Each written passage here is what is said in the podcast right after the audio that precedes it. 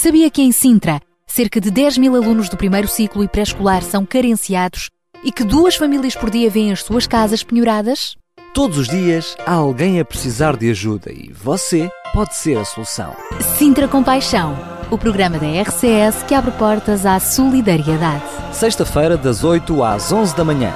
Sintra Compaixão, Contamos consigo. E cá estamos para mais um Sintra Compaixão. Muito bom dia! Bom dia, é verdade. Hoje, sexta-feira, dia 21 de novembro, vamos ter mais uma emissão repleta repleta de boas notícias, boas iniciativas, bons desafios, uma boa oportunidade para hum, vivermos a verdadeira compaixão. É isso mesmo, relembramos que estamos no terceiro de quatro programas. Uh, começámos por falar na importância da palavra de Deus no seio familiar, depois da comunhão, da união da família e hoje vamos falar de partir o pão. Vamos tentar saber o que é, que é isto ao longo deste programa e hoje também, de uma forma mais especial do nosso fórum, vamos receber mais uma vez os nossos amigos da União de Freguesias de Massamá Montabrão. Isto porque estamos a preparar uma iniciativa e para a qual pedimos desde já a sua colaboração. O Sintra Compaixão, a RCS, estamos a reunir um bom grupo de voluntários para no sábado, dia 29 de novembro, portanto, de amanhã a 8 dias, poder disponibilizar 3 horas do seu dia. Das 4 às 7 da tarde, uma equipa de voluntários, aliás, várias equipas de voluntários, vão sair às ruas destas duas freguesias, Massamá e Montabrão, para fazer um peditório de alimentos. Alimentos esses que vão fazer parte dos cabazes de Natal que vão ser distribuídos a mais de 200 famílias destas duas localidades. Portanto, se gostaria de entrar nesta aventura, ser voluntário nesta iniciativa de peditório de alimentos, esteja atento, vamos explicar-lhe melhor como é que tudo vai acontecer ainda ao longo desta emissão, mas não é complicado, é só mesmo reservar na sua agenda, pode participar individualmente ou criar mesmo um grupo de amigos uh, e esteja connosco, precisamos de voluntários para podermos tornar também a ceia de Natal diferente para estas uh, famílias. A ceia de Natal e não só, não é? Porque todos os dias nós precisamos de comer. Então vamos arranjar alimentos para estas famílias. O desafio é de facto para integrar esta equipa de voluntários e participar nesta recolha de alimentos na União de Freguesias de Montabrão e Massamá. Será sábado, 29 de novembro, entre as 4 e as 7 da tarde. Se está interessado em participar, este programa também é para si e pode até depois, durante o programa, eh, dar-nos notícias e dizer eu quero participar para nós podermos realmente contar com a sua mãozinha. Vai ser muito bom. Para já, 8 horas e 13 minutos, abrimos com o grupo Gerações.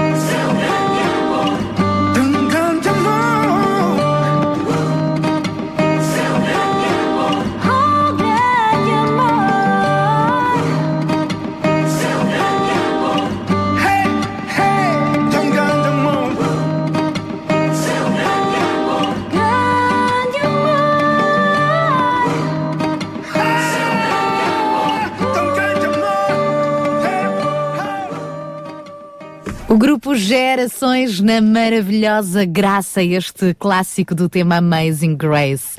E é tempo de avançarmos agora para o nosso primeiro apontamento da UCB Portugal. Ele já nos habituou a chegar sempre aqui a horas e hoje não é exceção.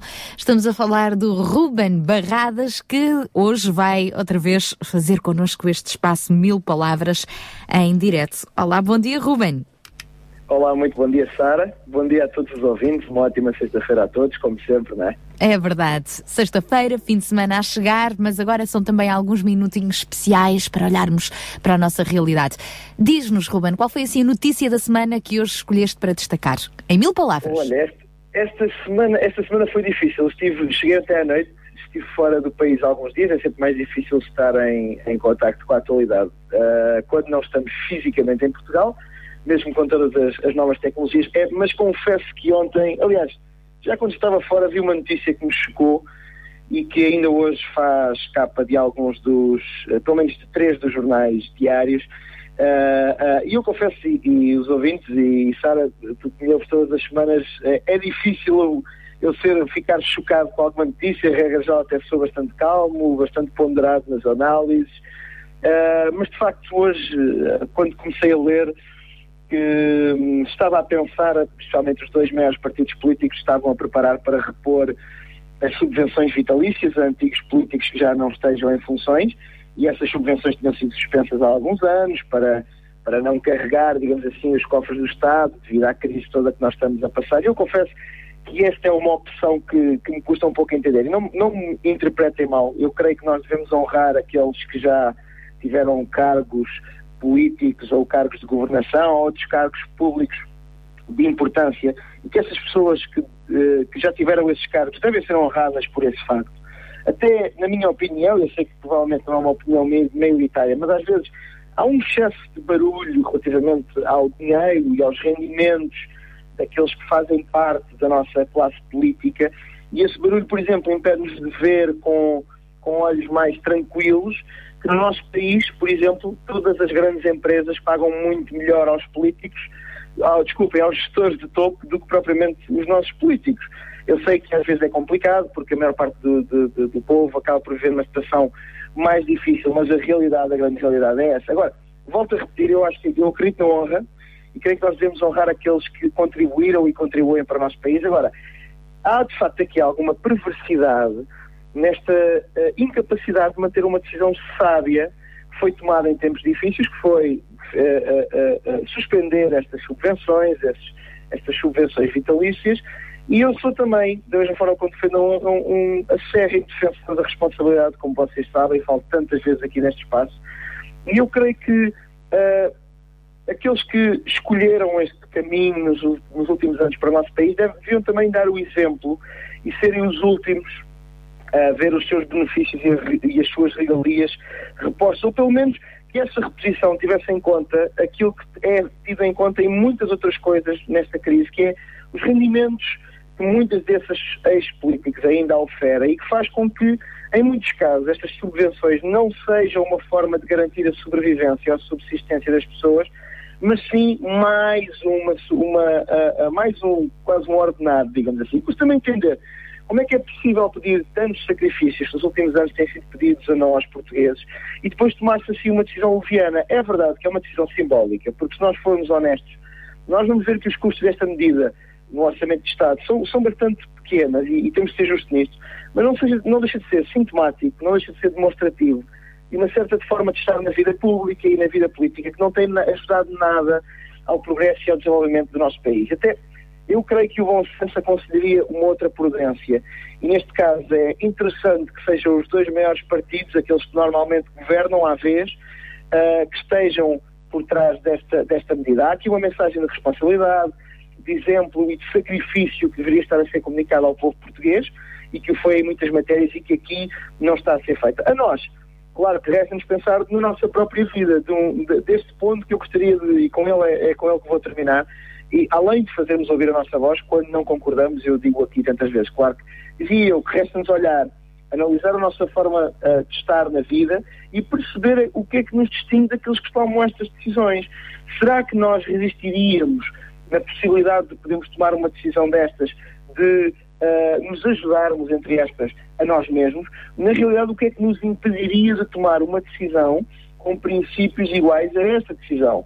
Se, aquilo que faz com que nós pensemos que esta não é uma decisão sábia é o que é a coerência, ou seja, nós não acreditamos mesmo que esta seja a melhor decisão, ou é apenas a oportunidade, o facto de nós não podermos ter a oportunidade de ajudar a nossa própria vida com uma decisão uh, uh, pública destas. Sabem que trabalhar o nosso interior para que não seja uma questão de oportunidade, até nos tornarmos aquilo que criticamos, é o nosso maior desafio enquanto seres humanos. Porque muitas vezes a nossa crítica não passa de um desabafo, de um desabafo profundo e não assumido, que diz, eu gostava de ter a oportunidade de dar um jeitinho àquilo também. Oh, se eu estivesse no lugar de X, eu aproveitava e orientava-me logo, né? como dizemos tantas vezes em tão bom português.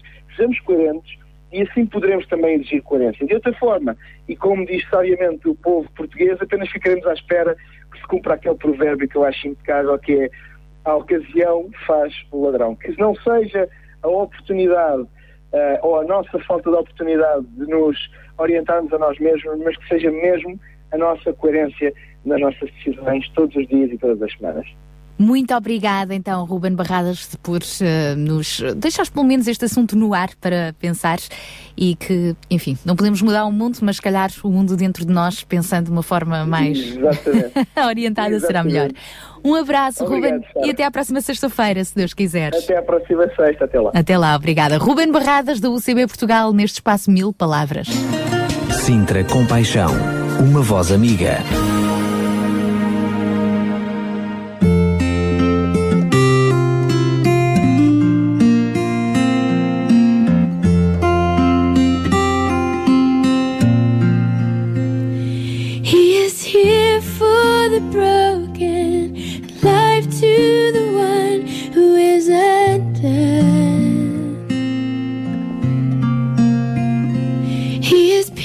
peace to the wounded and hope for the helpless one.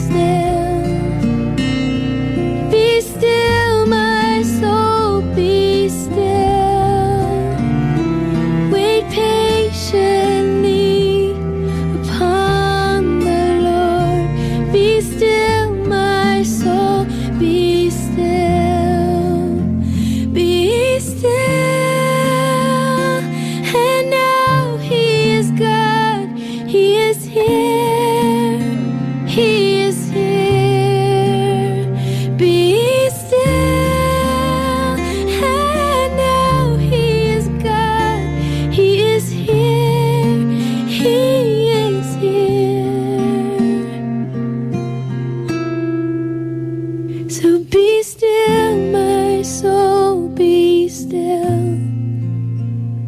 Be still, my soul, be still. Wait patiently upon.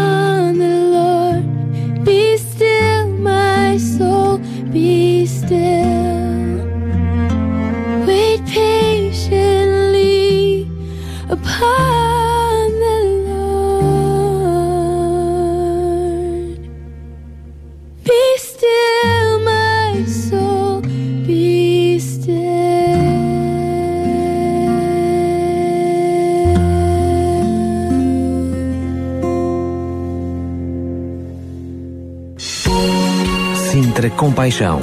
Paixão por Cristo e compaixão pelas famílias do Conselho de Sintra. E depois de Carrie Job, vamos dar os bons dias ao João Barros. Bom dia, João. Bom dia, Sara. Bom dia, Daniela. Bom dia. Como estão? Animadinhos? Cá estamos para mais Não é um só dia. o final da semana, o final do mês também. Então, o que é que nos traz hoje? Eu, Hoje agora sou eu que faço a pergunta.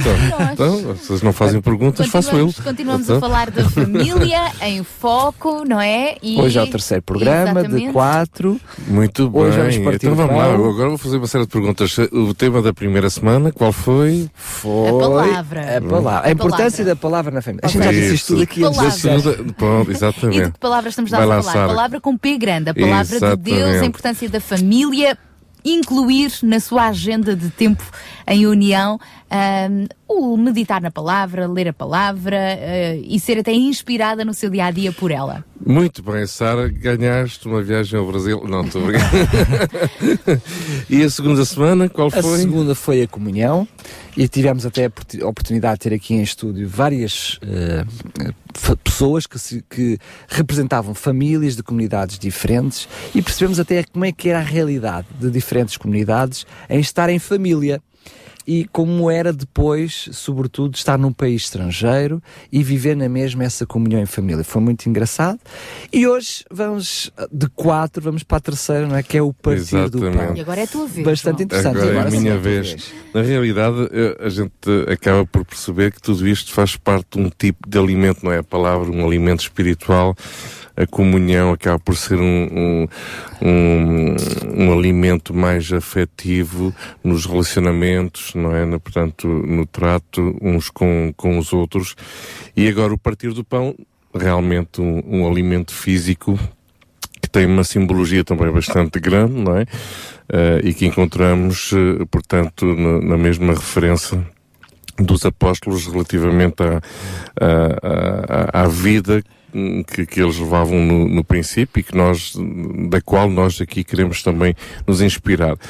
Portanto, o Partido do Pão é, é, é algo muito interessante, vai muito mais além do, do simplesmente eh, ter pão e, e- reparti-lo. Eh, eu tomei a iniciativa, inclusive, de procurar saber eh, a história do pão. Eh, isto é, é interessante, se bem que, enfim, eh, não sei até que ponto eh, estas informações são devidamente comprovadas. Enfim, estima-se que o pão foi produzido pela primeira vez há quantos anos? Vamos lá, chutam lá, chutam lá. Boa pergunta. Há muitos anos. Há muitos, já muitos, Então, muitos, olha, muitos. A Terra tem cerca de 7 mil anos. Eh, eu imagino, ora, se a fase inicial Adão e Eva comiam ervinhas e sementes, foi mais uma fase avançada, começaram a cozinhar talvez 6.500 anos. Bem, homem, Sim, até porque bem. depois já vemos uh, a falar na Bíblia dos pães, dos pães sem fermento. é? Exatamente. Ázimos. Pronto, estima-se que há 6 mil anos eh, foi eh, produzido pela primeira vez pão. Estão a ver segundo- como a Bíblia nos ajuda a aprender Já muita viste? coisa. E segundo os historiadores, o pão teria surgido juntamente com o cultivo do trigo no- na região da na Mesop- Mesopotâmia, Tâmia, ehm, onde atualmente está situada aqueles países no Médio Oriente, no Iraque e, e por aí fora. E supõe-se que, o eh, que a princípio o trigo fosse apenas mastigado. Acredita-se que os primeiros pães fossem feitos de farinha misturada ao fruto do carvalho, chamado blota, lando ou nós. Eh, isto é, é- é interessante. Enfim, eu, eu, eu, eu interrogo-me, não é? Como é que se consegue Saber isto. saber isto, ehm, portanto, de algo que aconteceu há 6 mil anos atrás. Pronto, ok, tudo bem, vamos, eh, vamos eh, Há que pressupor, pressupor que, que há uma parte de verdade nisto e, e, no fundo não é muito difícil também eh, percebemos que eh, faz sentido, não é? realmente Exatamente. Portanto, quando falamos de pão, estamos a falar do alimento mais básico que toda a, casa costuma ter. A falta do pão costuma ser indicadora do mais alto nível de necessidade básica, não é? Portanto, isto é mesmo assim, quando dizemos já não há pão em casa, estamos a falar de que já não há mais nada, literalmente. E, e é interessante, nós, uh, uh, eu pesquisei um pouco uh, sobre, portanto, os hábitos dos portugueses relativamente a esta situação de crise. Nós muitas vezes ficamos a pensar, não é? Não havendo dinheiro para tudo, no que é que nós vamos cortar logo no início. E, portanto, perdão, um, Portanto, o pão, o pão acaba por ser um dos alimentos que evitamos cortar no, logo no princípio, não é? Portanto, estamos a falar do alimento, alimento básico, mas quando falamos do, do pão, falamos do consumo alimentar em geral, não é? Portanto, não nós estávamos aqui a considerar unicamente o pão. Sim, estamos a falar si, como alimento, Exatamente, do alimento, não é? E apercebemos de que realmente no, uh, em 2011, portanto, quando se começou a falar realmente da, da situação de crise uh, que o país estava a passar, pois em 15 anos foi o primeiro ano em que o consumo alimentar uh, decresceu. Portanto, isto é a primeira vez em que se cortou na alimentação e que os portugueses começaram a cortar na alimentação e de uma forma marcada, radical. Uh... Mas é curioso, por exemplo, que nós aqui, na, os programas que temos com o SMIC, um, Servi o, o Serviço de Informação, o Serviço Municipal de Informação ao Consumidor, e na ação que eles fazem, precisamente na ajuda ao, ao crédito mal parado, enfim, às famílias com endividamento, e sobretudo também nas ações de formação que eles fazem para eh, criarem o, o seu um, orçamento familiar, o que eles depararam, o que eles viram é que a esmagadora maioria das pessoas, quando elabora quando é forçada, no sentido, quando é incentivada a, força, a, a criar um orçamento familiar, se esquece da alimentação. Hoje em dia é mais fácil as pessoas reduzirem no prato do que, por exemplo, cortarem com a fatura da internet ou com a fatura do telefone. E é uma realidade assustadora. Sim. E, enfim, isso custa-nos uh, acreditar né? Uh, nesta, nestas realidades, uh, apesar de elas não aparecerem muitas vezes nas estatísticas. Né? isto é como quando falamos da situação de pobreza, né? nos custa acreditar como é que é possível haver pobreza deste nível. Mas sim, ela existe, ela não aparece muitas vezes nas estatísticas. Elas andem aí. Voluntariamente ou involuntariamente. Às vezes também claro. não, não será muito bem o que é que fica por trás de, desta, destas observações. Mas uh, é uma realidade, sim, e todos nós sabemos, não é? Todos nós uh, temos o nosso pequeno orçamento em casa, não é? Portanto, uh, sabemos onde é costumamos cortar antes de quando já temos menos, menos recursos, não é? Mas se calhar só referir que quem vai reduzindo da alimentação, poderíamos dizer, nós ouvimos falar a expressão, o Estado precisa de reduzir as gorduras, não é? E muitas vezes quem reduz na alimentação vai reduzindo nessas gorduras, permitam uma expressão. Porque não estamos a falar daquelas pessoas que realmente têm fome, daquelas Sim. pessoas que realmente têm Sim. necessidade de alimento Sim. e que não o têm. Não são essas que reduzem na alimentação, não é? Sim, e na realidade o reduzir nas gorduras até nem é nada mal, não é? Para todos os que têm excesso de... É? Portanto, Custa-nos falar destas, destas realidades, mas os sintomas estão à vista. Claro. Portanto, quando percebemos que a luta contra a fome é a prioridade absoluta das políticas sociais de um Conselho de Sintra, por exemplo, uh, e, e, também por aquilo que tem vindo a acontecer com o próprio Movimento Sintra Compaixão ao longo destes últimos uh, três anos, depois percebemos que existe realmente uma necessidade latente, não muito uh, vista, mas que realmente é, é, é real. E a Bíblia nos diz, pronto, isto como forma de esperança realmente, que não só do pão vive o homem, mas toda a palavra que sai da boca do Senhor, enfim. Uh, precisamos do pão para comer e para nos alimentarmos e, e, e o nosso corpo precisa precisa eh, dele, não só do pão, mas dos alimentos básicos, mais básicos, do, dos quais nós somos consumidores todos os dias. Contudo, percebemos que a comida não é tudo, realmente. Uh, adquirimos hábitos alimentares que se nós cortássemos pela metade desses hábitos alimentares, ninguém morria, nem ninguém ficava mal, não é? Uh, mas não estamos quem... a falar de alimentos, estamos Exatamente. a falar de hábitos alimentares. Exatamente. Uh, agora, há outra dimensãozinha que eu queria só aqui referir antes de darmos seguimento ao, pro, ao programa, que uh, nesta, nesta, nesta experiência partilhada no, no, livro de Atos, quando falamos do Partido do Pão, realmente não se trata só de pão. trata-se do partir o pão. E quem diz partir o pão diz repartir o pão.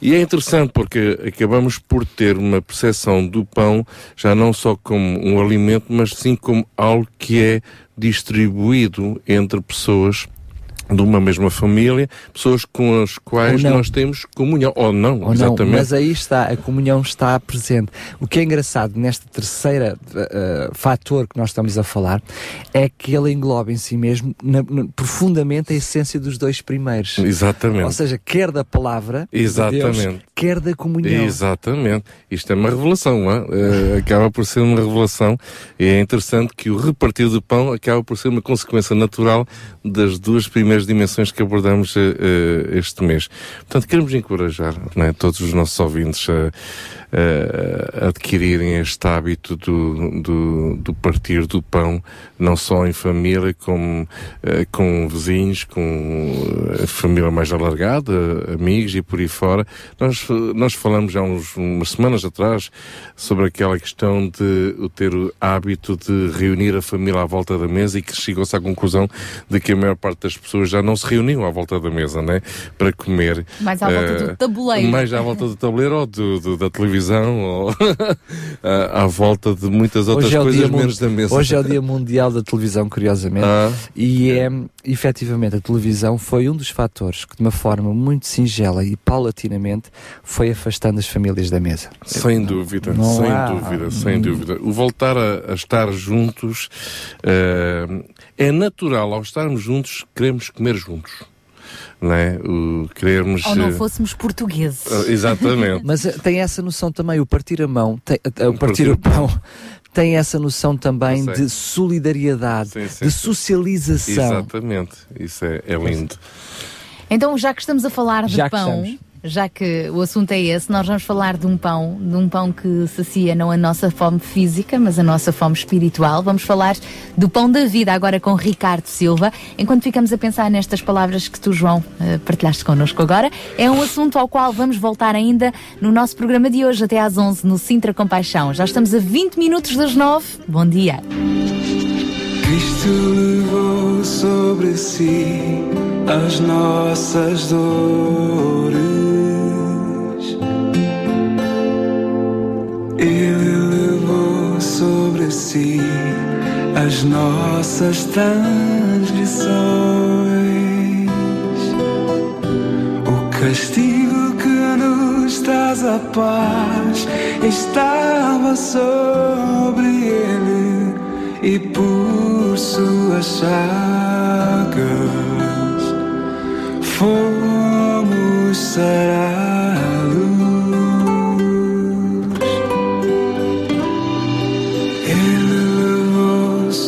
Si as nossas maldições.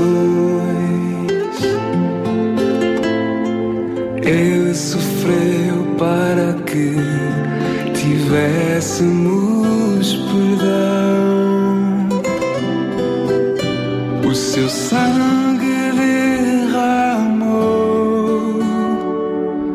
para nos resgatar das trevas e nos lavar de toda a iniquidade.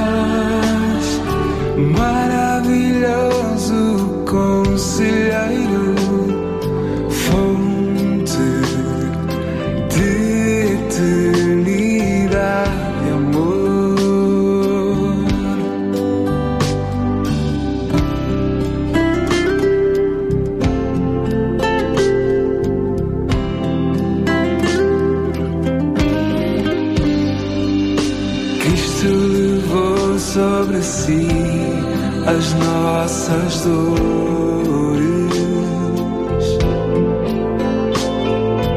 Ele levou si as nossas transgressões.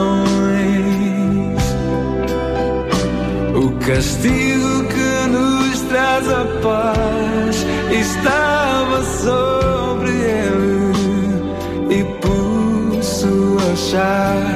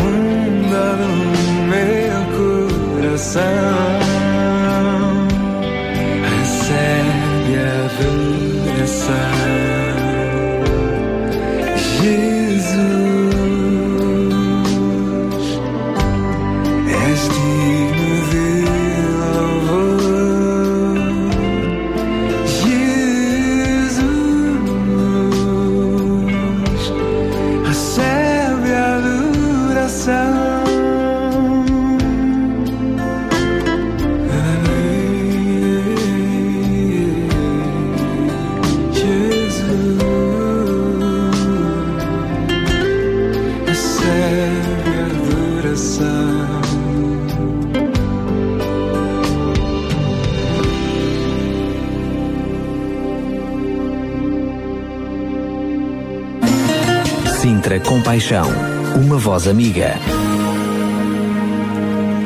E junta-se agora mais uma voz amiga de alguém que pertence à Associação dos Motares Cristãos. Estou a falar então ah, do nosso próximo convidado via telefone, Jorge Silva, da Associação dos Motares Cristãos, que ah, vão estar neste fim de semana em São Domingos de Rana não vão estar a andar de mota, mas vão estar a recolher alimentos, alimentos que depois ah, serão então encaminhados para três ah, associações pa- nas quais serão muito úteis. Mas vamos conhecer melhor então esta iniciativa.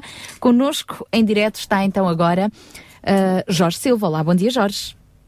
Olá, bom dia Sara, bom dia auditório, bom dia João, bom dia também ah, para todas as pessoas que, que nos estão a ouvir em casa, nos carros e, e, e através da internet. Ora bem, então dia 22 e 23, já sábado e domingo, ah, vamos ter uma atividade, como a Sara disse, ah, no, em frente do Intermarché de São Rana, vamos ter uma recolha de alimentos para, para as três instituições. Instituições que, que, têm, que têm crianças e neste período de, de, de- de crise, ao fim e ao cabo, vamos, vamos levar alimento não só físico, como tem sido falado ao longo do dia de hoje, mas também ah, um alimento espiritual, um conforto, uma palavra amiga. Ah, esta atividade vai, vai ser uma atividade desenvolvida. Aliás, a atividade na sua gente ah, tem a ver com o Motoclube Motares do Ocidente, ah, que, que, ao fim de 10 anos, esta é a décima iniciativa, portanto, ah, convidou-nos, convidou-nos a CMA, a Associação de Motociclistas Cristãos, para podermos fazer a parceria e então estarmos juntos na recolha de alimentos de- deste sábado e deste domingo. Ah, vamos estar com eles, vamos, vamos estar eh, eh, com o nosso, os nossos membros, juntamente com os membros de- do Motoclube Montares do Ocidente, a fazer a recolha, a entregar sacos quando as pessoas chegarem para fazer as suas compras. Ahm, e a recolhê-los à saída. Teremos o nosso stand da CMA, vamos ter palavras amigas, vamos eh, com as pessoas, vamos ter envolvência com, com o público, por forma a perceberem o porquê e o para quê desta, desta nossa atividade. Eu acho que isso agora, Jorge, já é uma questão de, de prazer. Vocês, ah, eu, eu gosto é de fazer isto e pedir alimentos, porque eu sei que ainda a semana passada vocês estiveram envolvidos noutra iniciativa parecida, não foi? É verdade, é verdade. Agora, aqui a questão, uh, uh, nós não fazemos por prazer, uh, nós fazemos por compaixão com prazer. São coisas que parecem a mesma coisa, no entanto não são. O que nos move é a compaixão, o que nos move é o amor pelo próximo, o que nos move é, para além da responsabilidade social que temos, mas sobretudo a gente vem do amor que temos por Cristo. obviamente estamos a falar aqui de dois mundos, de, de não tão distantes, porque o, o Motar tem um espírito muito próprio. Portanto, o Motar, se vir outro Motar na berma da estrada, reparem que ele vai parar. Ele não conhece a pessoa. Poderá conhecer, mas não conhece. Não é obrigatório que conheça. E para. Porquê? Porque vê que é um ser que precisa de ajuda. E então para para ajudar. Esta compaixão faz parte de todos os motares. Obviamente nós temos uma responsabilidade, temos um, um mandato, não é? O nosso mandato missionário ajuda-nos exatamente a fazer isto. Portanto, nesta junção entre duas realidades, uh, há corações que são tocados. Há corações que são tocados. O amor pelo próximo é evidente.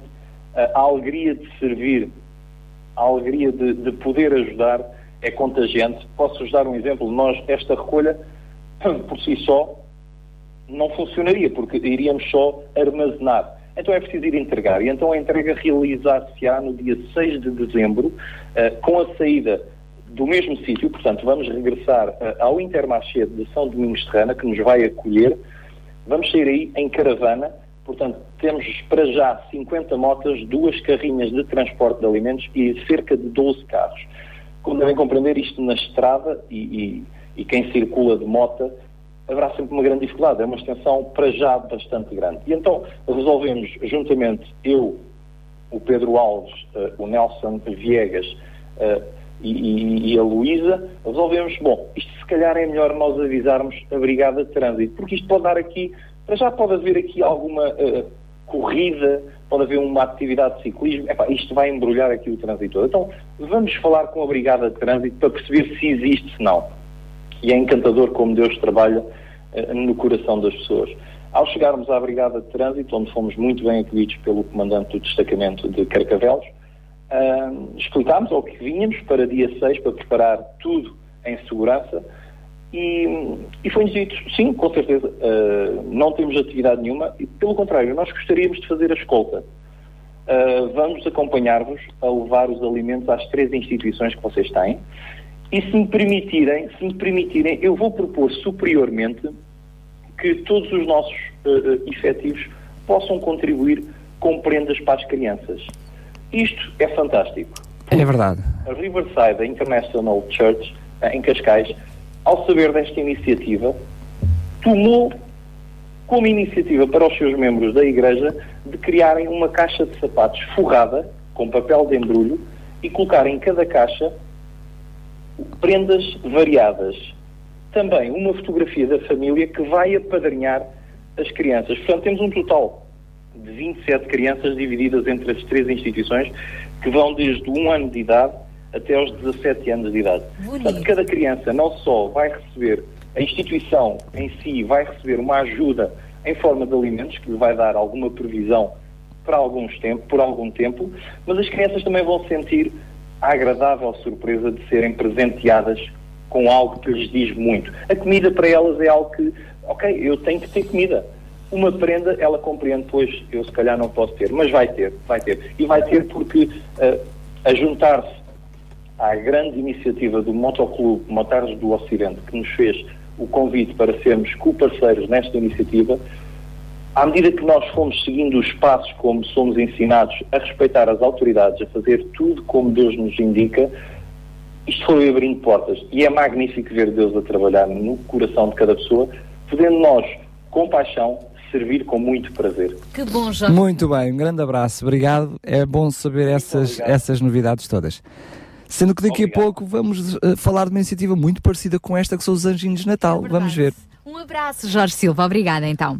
Estivemos com Jorge Silva, da Associação dos Motares Cristãos. Portanto, se quiser cooperar neste, nesta missão tão nobre, já percebemos a dimensão que ela tem, tornar estas crianças felizes. Então, neste fim de semana, sábado e domingo, entre as 8 da manhã e as 8 da noite, terá a oportunidade de colaborar também com o seu donativo, com os seus alimentos, nesta angariação de recolha de alimentos que vai decorrer no Intermarché de São Domingos de Rana. Lá estarão também os Motares Cristãos, poderá conhecê-los melhor e, quem sabe, eh, de alguma outra forma surgirem ideias de se associar a esta iniciativa. Deixa-me só dizer isto, por favor, Sara.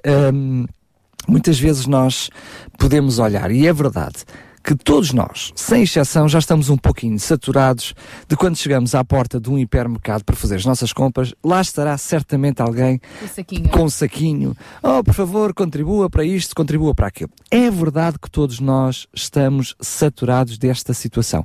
Acreditem que até os próprios superfícies comerciais, elas próprias também estão saturadas deste tipo de, de, de iniciativas e muitas vezes já vão cortando hum, a possibilidade de diferentes instituições poderem estar à porta dos hipermercados para não molestar os, o- aqueles que são os seus clientes. Mas eu acho que deveria haver uma consciência pública, uma consciência social de que efetivamente, se aquelas pessoas estão ali, é porque há outras pessoas que estão efetivamente a precisar. Eu posso até não ter disponibilidade para dar, mas no mínimo, no mínimo, é-nos pedir alguma inteligência, ah, alguma capacidade intelectual para perceber que aquelas pessoas que estão ali naquele momento estão a dar tempo de si próprios como voluntários. Estão a dar-se a si mesmos em função de alguém, de uma Estão família qualquer cara. estão a trabalhar em função de uma família qualquer. E se estão ali é porque há por detrás uma ou várias ou muitas famílias com fome. Se eu não tiver disponibilidade para dar, porque já estou cansado de dar, porque também tenho que fazer contas à minha vida, pelo menos, pelo menos, vou respeitar essas pessoas que estão ali naquelas superfícies comerciais. Então, este fim de semana, já sabe, encontro marcado com a Associação dos Motares Cristãos e os Motares do Ocidente no Intermarché de São Domingos de Rana.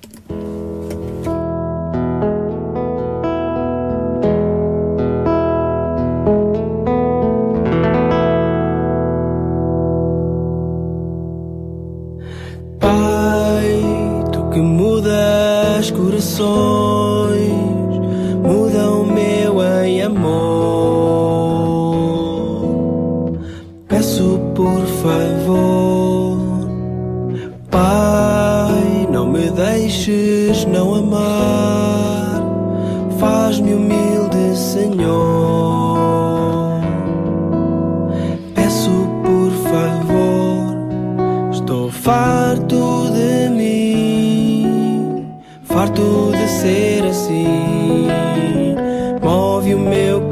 coração, manda-me em ação, Senhor.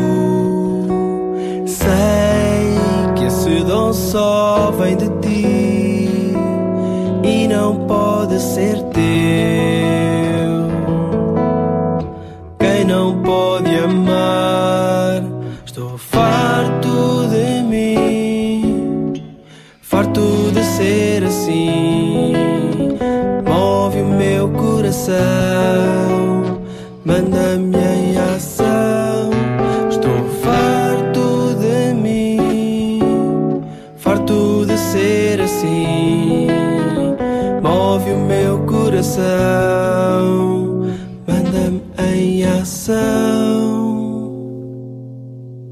Senhor.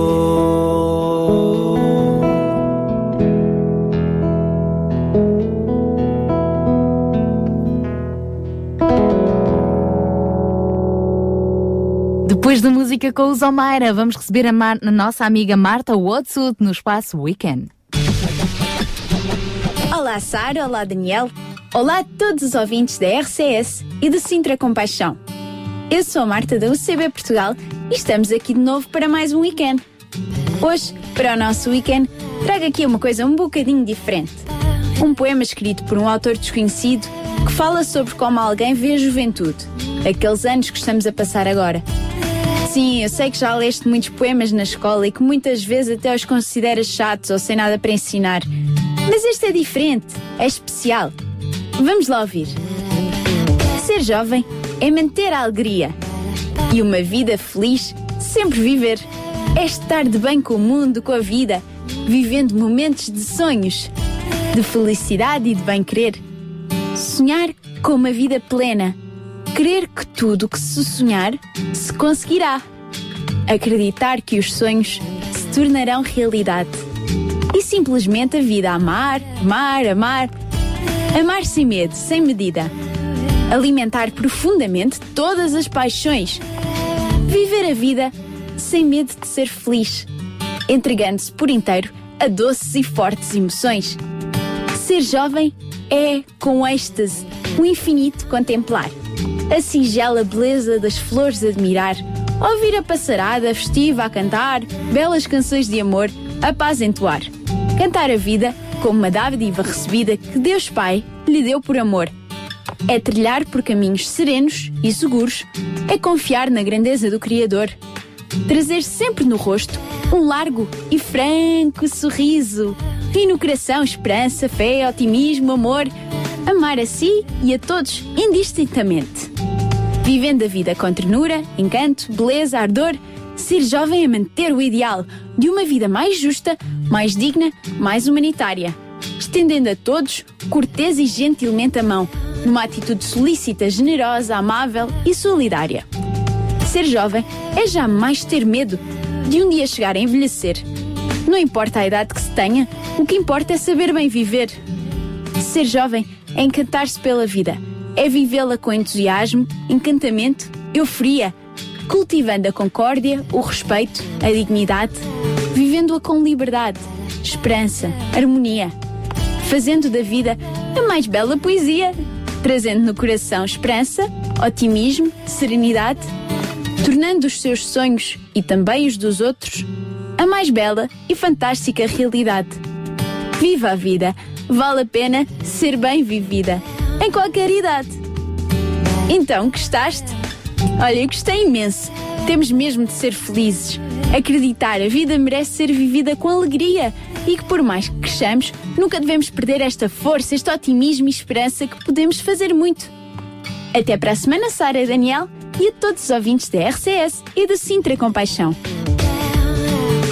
Beijinhos então para a nossa amiga Marta Wodsud, que regressa na próxima sexta-feira.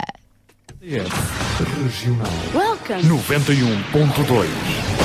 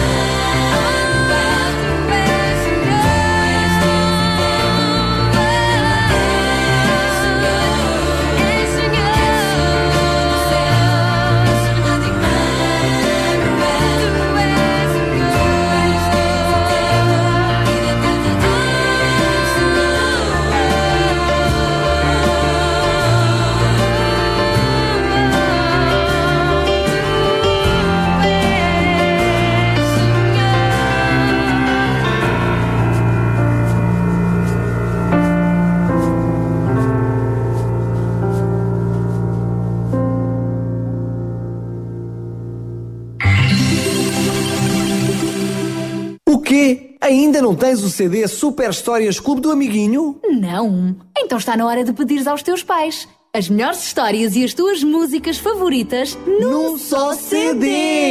Aproveita já esta campanha. Preço especial de Natal. Era uma vez um super-herói preparado para viajar na máquina do tempo?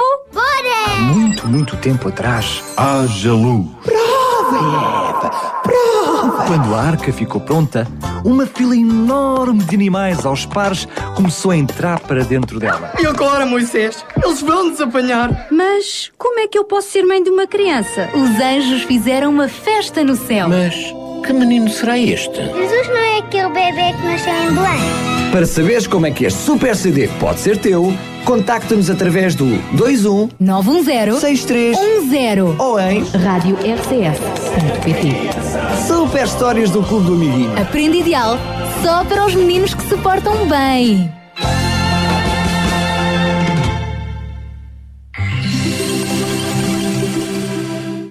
Sabia que em Sintra, cerca de 10 mil alunos do primeiro ciclo e pré-escolar são carenciados e que duas famílias por dia vêm as suas casas penhoradas? Todos os dias há alguém a precisar de ajuda e você pode ser a solução. Sintra Compaixão, o programa da RCS que abre portas à solidariedade. Sexta-feira, das 8 às 11 da manhã. Sintra Compaixão, contamos consigo. E agora vamos abrir os braços, que encará-los para receber mais um amigo, Carlos Pinto Leite, que nos vai trazer o espaço Links. Bom dia, Sara. Bom dia, Daniel. Bom dia a todos os ouvintes do RCS. Carlos Pinto Leite, novamente aqui no programa Sintra Compaixão, em nome da UCB Portugal, para divulgar mais um espaço Links, hoje mais focado na área da responsabilidade social a nível empresarial e exemplo disso é a Resiquímica. O site www.resiquimica.pt é uma empresa sediada em Mãe Martins e que se dedica a produzir e a comercializar polímeros destinados às indústrias de tintas, vernizes, adesivos e materiais compostos. É também uma empresa registada no site Sintra Compaixão 2020 como empresa Compaixão do ano de 2014. Algumas das iniciativas levadas a cabo são, por exemplo, o apoio escolar na Associação Islâmica da Tapada das Mercês, com através de explicações de Físico-Química e Matemática para alunos do sétimo ao décimo segundo ano. Outra iniciativa foi, por exemplo, o arranjo do jardim levado a cabo no Centro de Dia Os Avós e também a participação na recolha de alimentos para o Banco Alimentar contra a Fome. Ainda o apoio alimentar a famílias carenciadas, com o apoio da cantina desta empresa, distribuindo diariamente de segunda a sexta-feira seis refeições diárias a famílias carenciadas do Conselho. Ainda no ano de 2014, destaque para o apoio à equipa de desporto da Associação Portuguesa de Deficientes, do Núcleo de Sintra, a doação de materiais e voluntários que pintaram o interior do Centro de Os Avós em Sintra e, finalmente, a participação conjunta com a comunidade Vida e Paz na distribuição de alimentos aos sem-abrigo de Lisboa e a recolha de leite também para esta mesma instituição. Estes são apenas alguns exemplos de algumas ideias em que você poderá refletir para envolver e mobilizar os colaboradores da sua própria empresa em iniciativas deste género.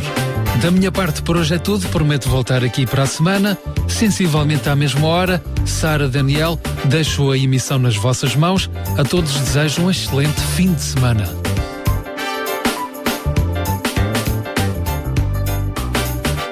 Um abraço então para o nosso amigo Carlos Pinto Leite do Espaço Links, que nos deu então a conhecer mais uma associação, esta aqui bem pertinho, em Meio Martins, uma associação solidária com paixão. Para já ficamos com Silvia Martins, tu me conheces.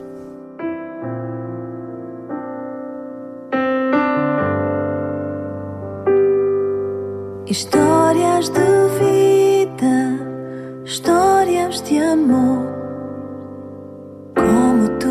Fizeste a diferença, Senhor.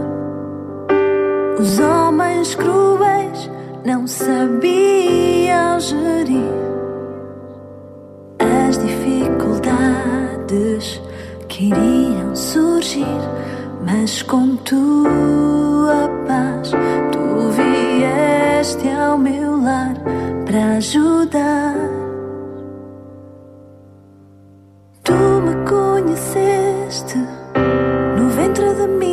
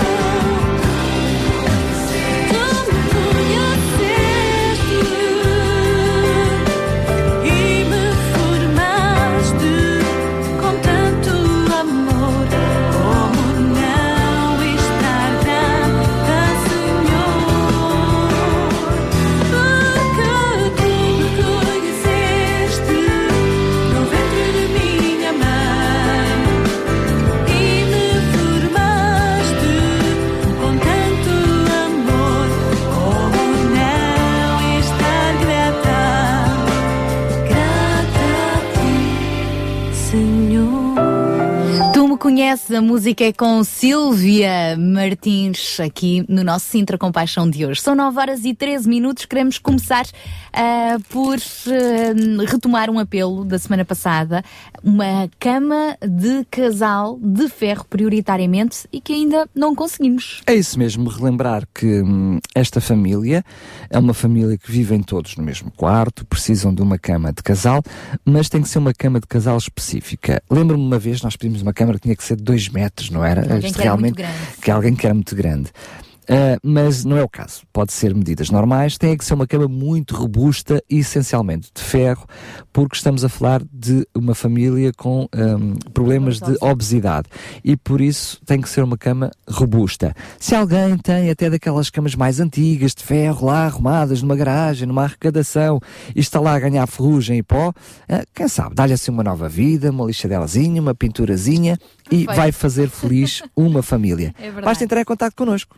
É mesmo, então os nossos números são o 219 10 63 10. 219 10 63 10 ou então por SMS para o nosso número móvel, por mensagem escrita para 96 10 44 707 96 10 44 707 Da semana passada tínhamos também o apelo de uma cama de solteiro, mas já apareceu a cama, já apareceu ah, o colchão, já apareceu o estrado. Apareceu tudo. Graças a Deus. Portanto, neste momento é só uma cama de casal de ferro, preferencialmente.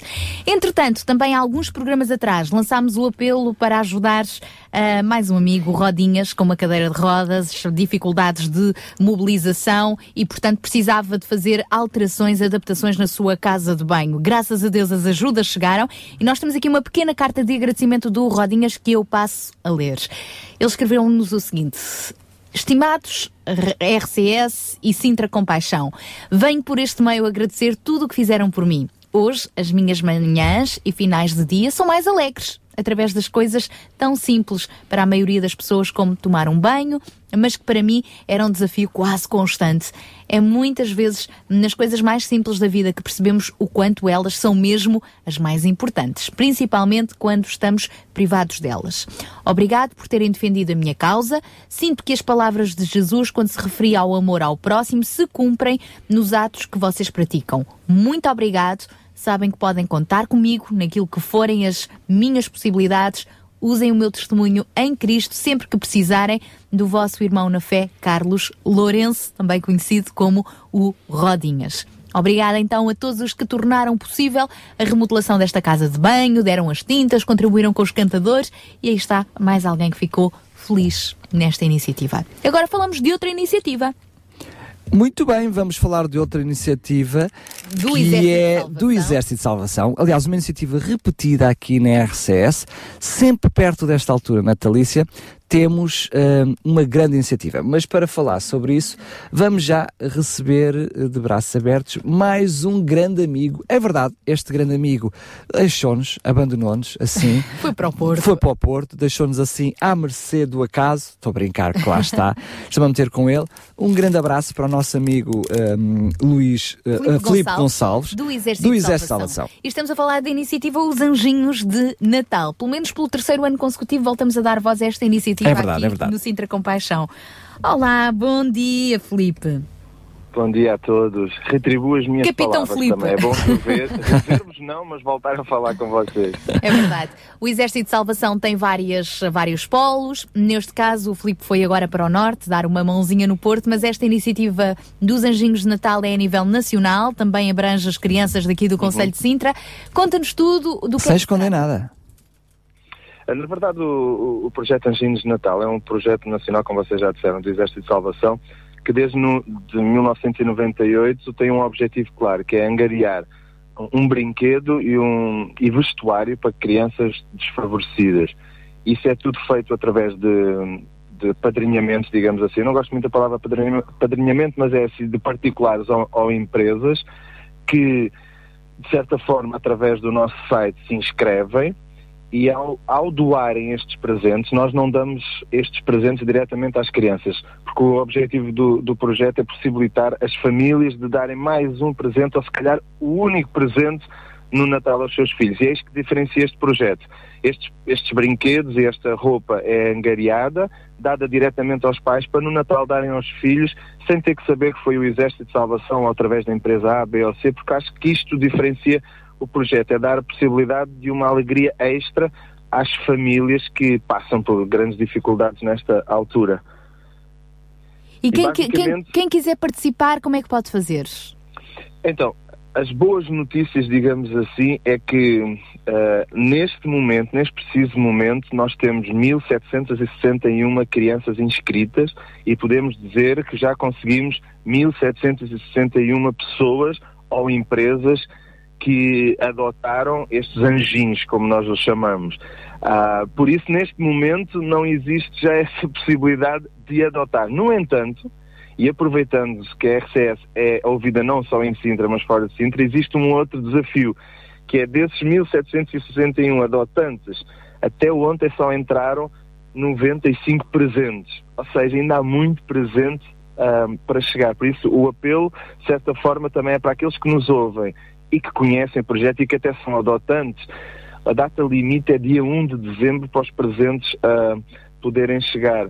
Ah, nós ficamos contentes por, neste momento, termos conseguido angariar as 1.761 ah, pessoas ou empresas, digamos assim, para adotar estes anjinhos, estas crianças desfavorecidas, mas neste momento também estamos assim um bocadinho preocupados porque só 95 é que já fizeram chegar os presentes através de, todo, de toda a nossa máquina que temos por trás do projeto.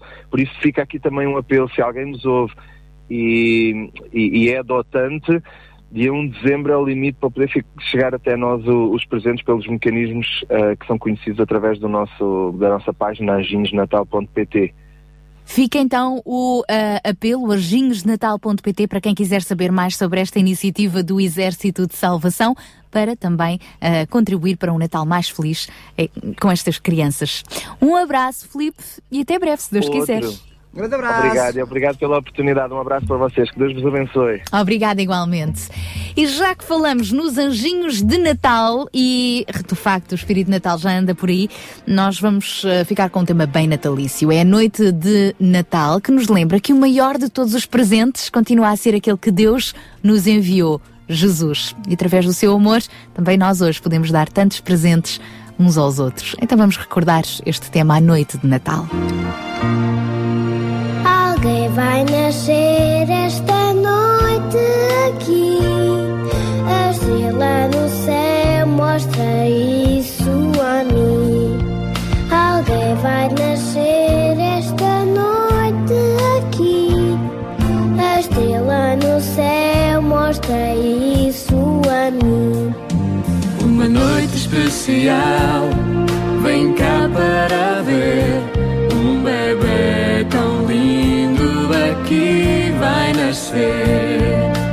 É Natal, Natal de Jesus, presente de Deus para mim.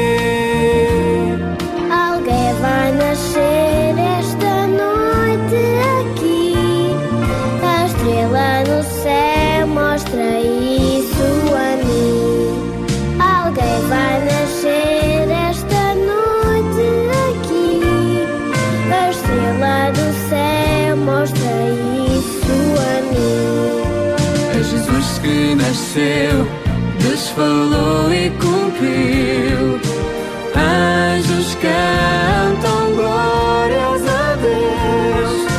Todo o céu em festa está, pois na terra nasceu meu Jesus. Nesta noite, um anjo do céu apareceu com uma luz gloriosa e ele falou: Estou aqui para dar uma boa notícia que vai trazer grande alegria para todo o mundo. Hoje, Jesus nasceu e este é o nosso melhor presente.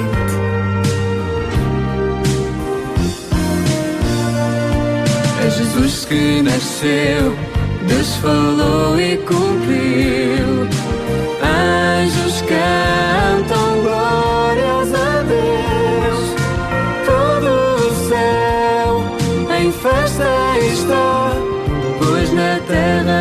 terra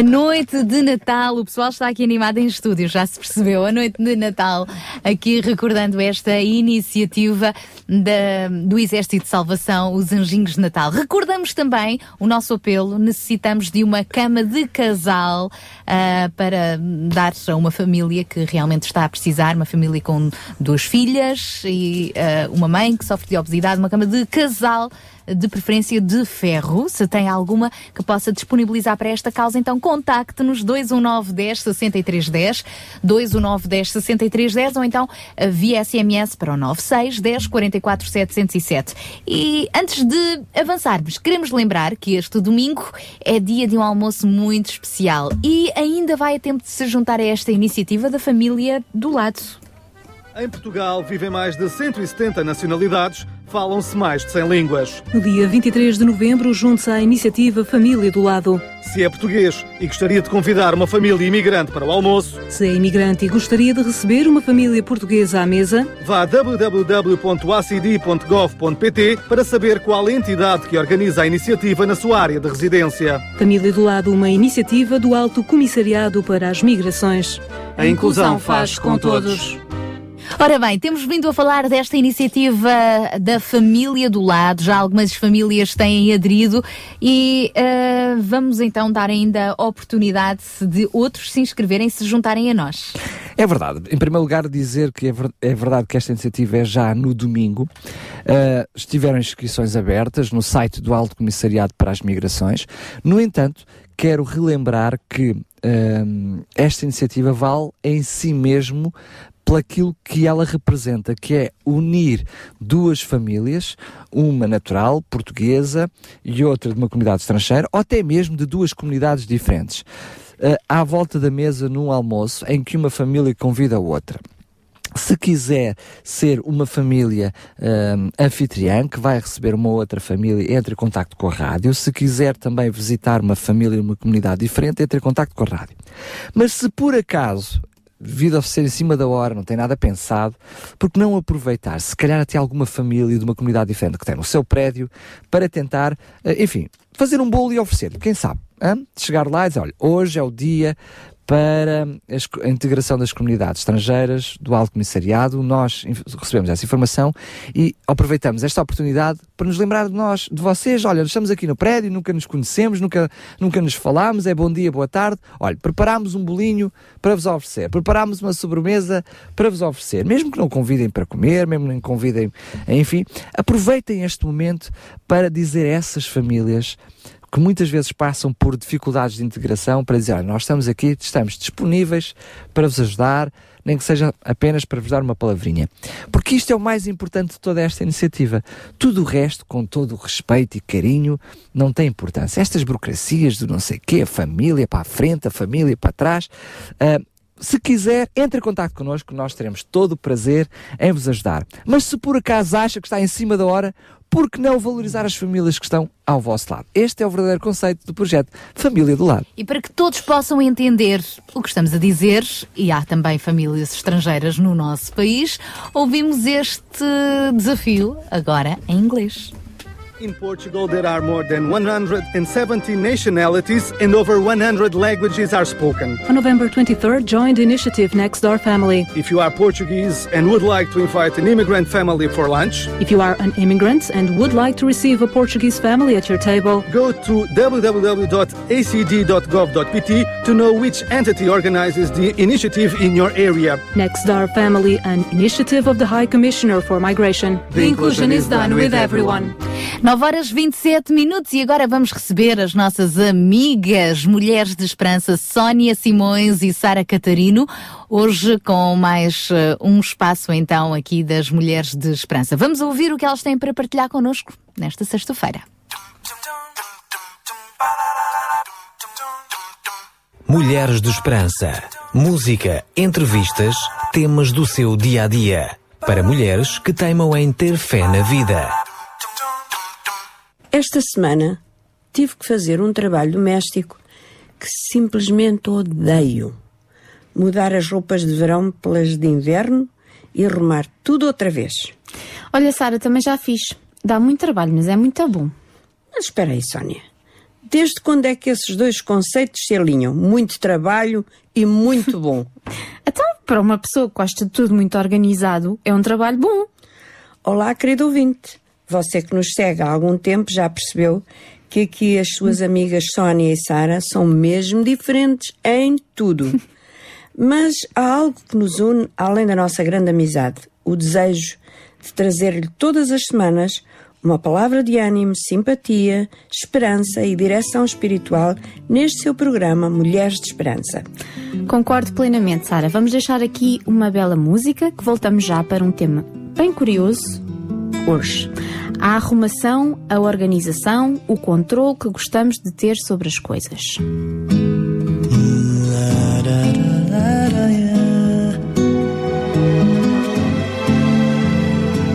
Olhando entardecer, mais um dia se vai e um sonho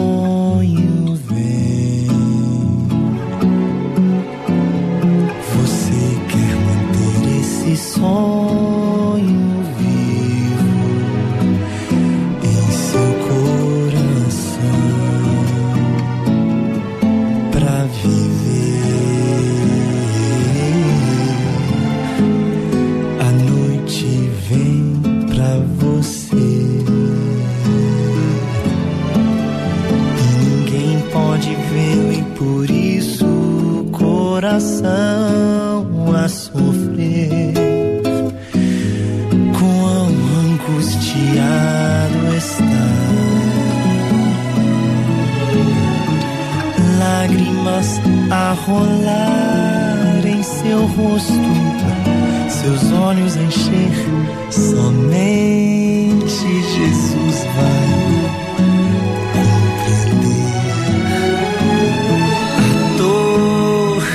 invadiu seu coração.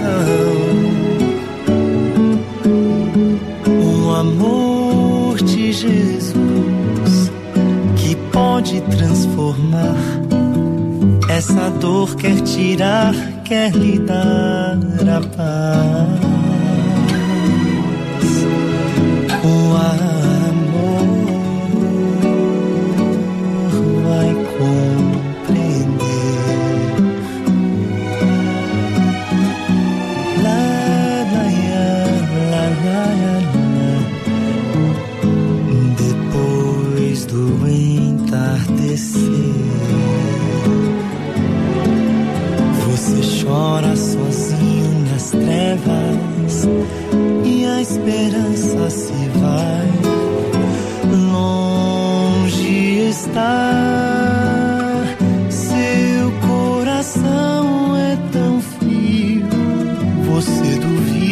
Fé do amor. Só o amor poderá compreender a dor do coração.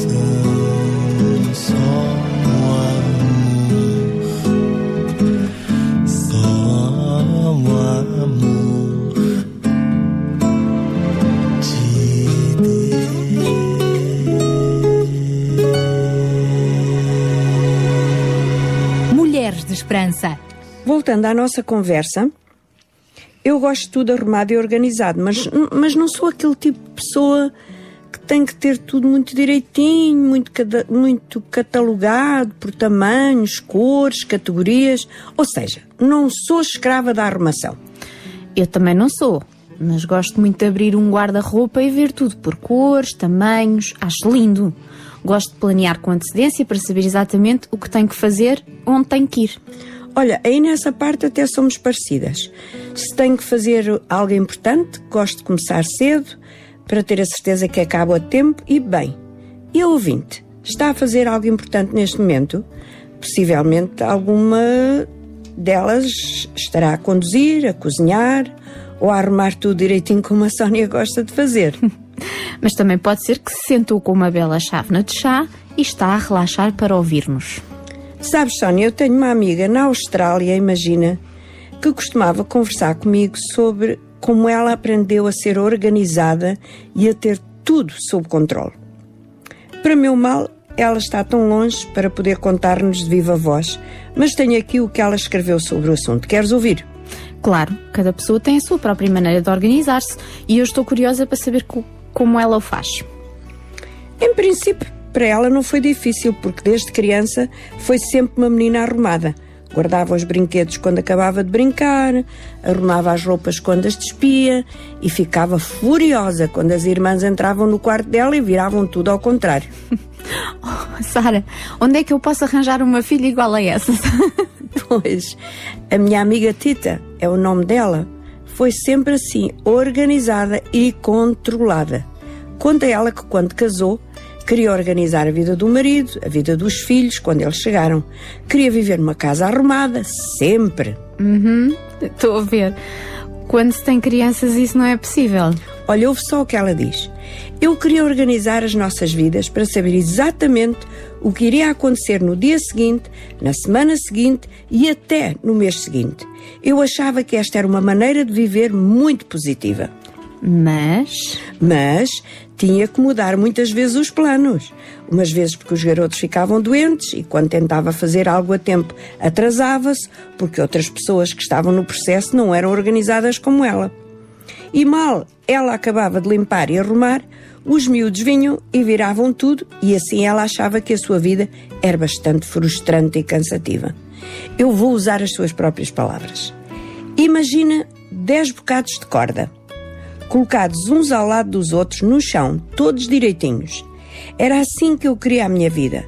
Era esta a maneira que eu achava lindo de viver. Agora imagina aqueles bocados de corda todos entrelaçados uns nos outros e por fim feitos num grande novelo. Por mais que quisesse viver essa tal vida organizada, era isto que acontecia. Não conseguia que tudo na minha vida e na vida da minha família fosse direitinho, perfeito, organizado.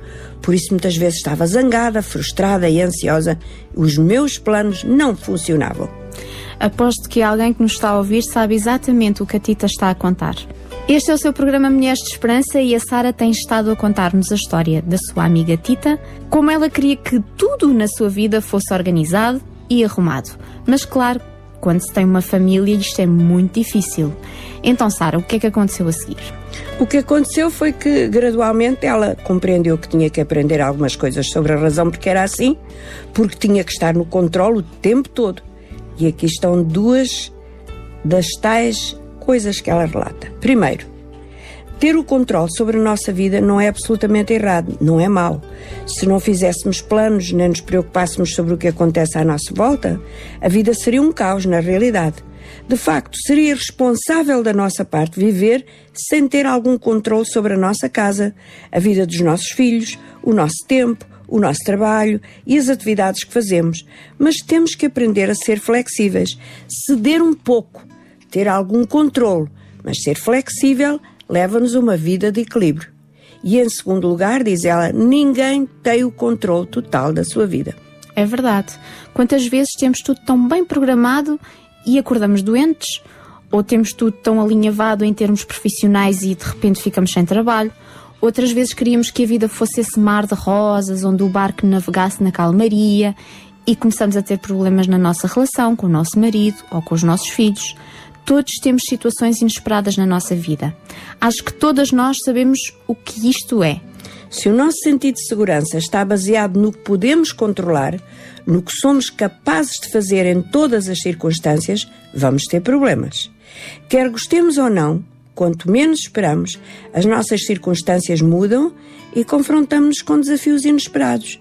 E por isto, a minha amiga Tita conta que teve que aprender a viver uma vida mais descontraída, mais relaxada. E Sara, conta-nos lá como é que ela fez isso. Ela diz que teve que fazer duas coisas. A primeira, responsabilizar-se pelas suas, as suas, dela, ações. Em relação às outras pessoas, teve que ser flexível, teve que permitir que elas fizessem o que queriam, em vez de tentar organizar as suas vidas. Diz ela, ao fim e ao cabo, quem sou eu para pensar que sei tudo e que as minhas decisões são melhor para toda a minha família e para todos os meus amigos. Em segundo lugar, ela diz que quando enfrenta situações que estão claramente para além do seu controle, em vez de ficar em pânico, aprendeu a respirar fundo, a pensar com cuidado e a decidir o que é melhor.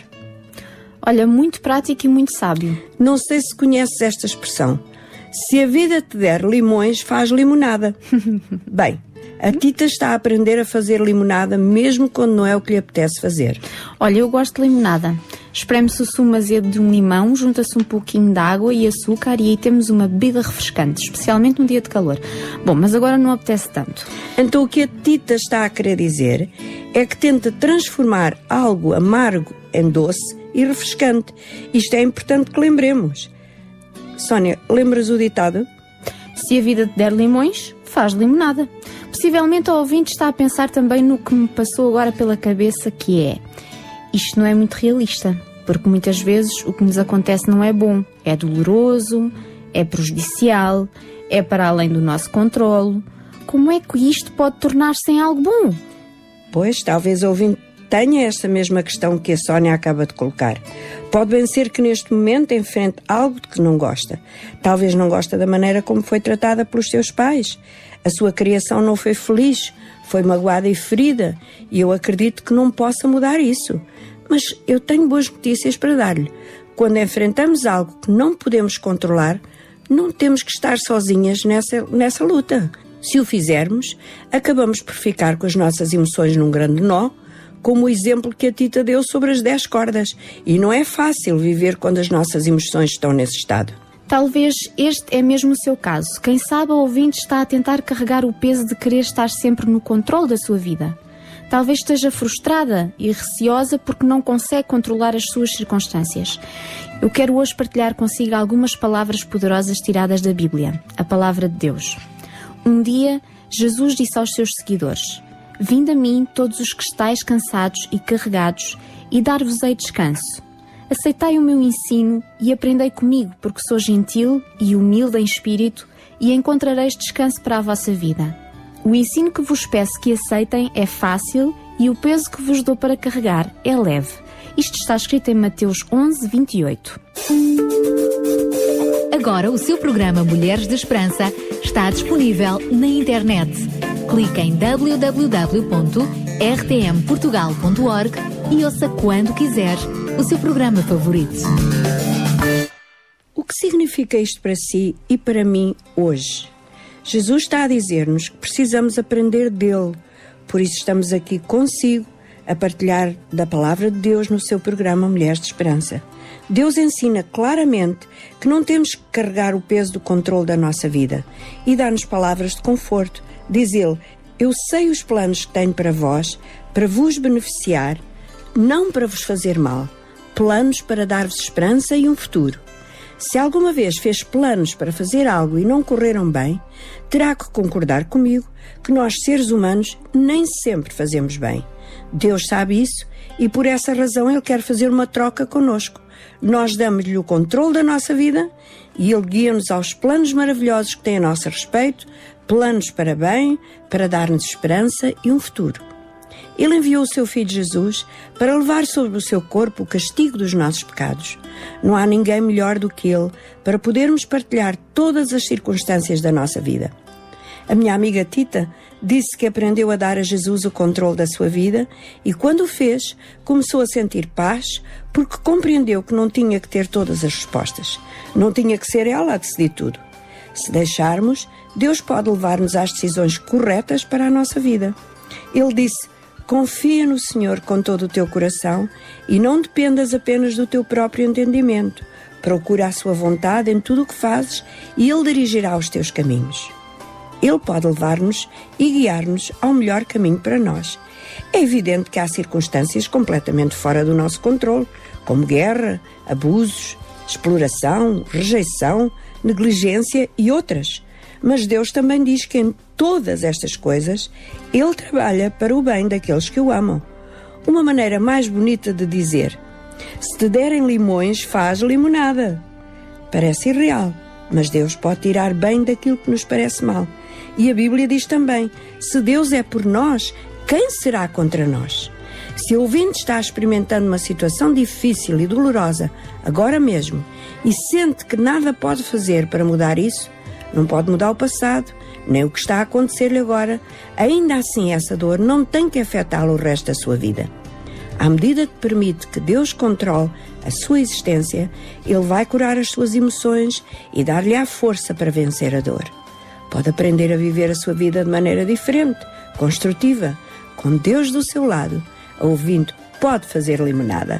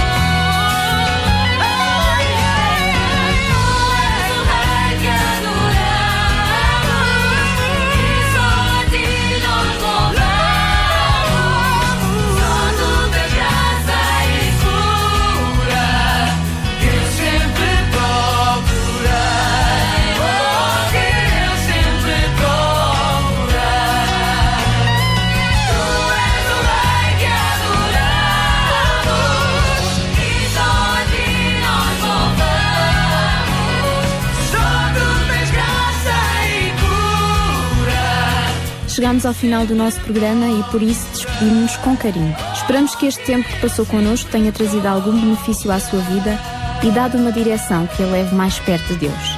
Nele poderá encontrar tudo o que necessita. Se desejar entrar em contato connosco, ouça a seguir os nossos endereços e não hesite, estamos aqui para si. Até para a semana, se Deus quiser.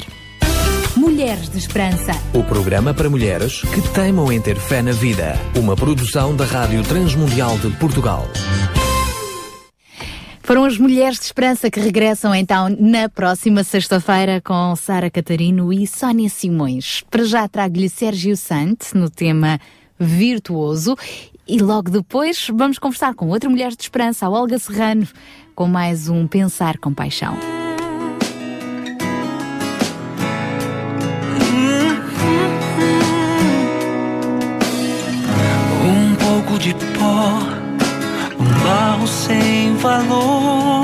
Sopraste o fôlego dos céus.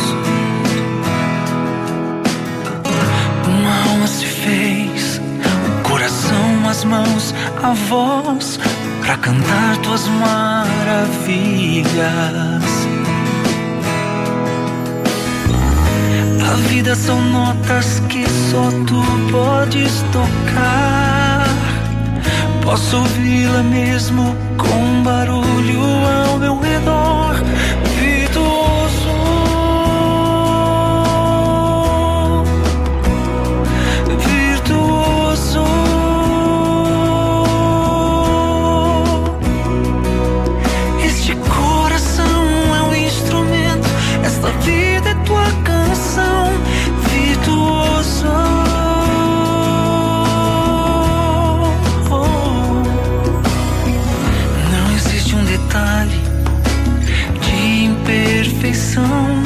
Em tudo que foi criado.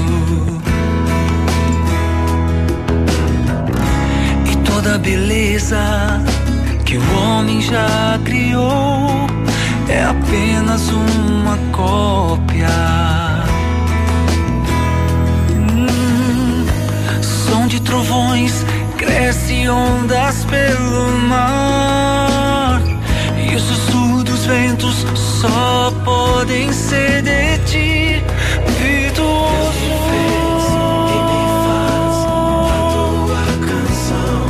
Virtuoso,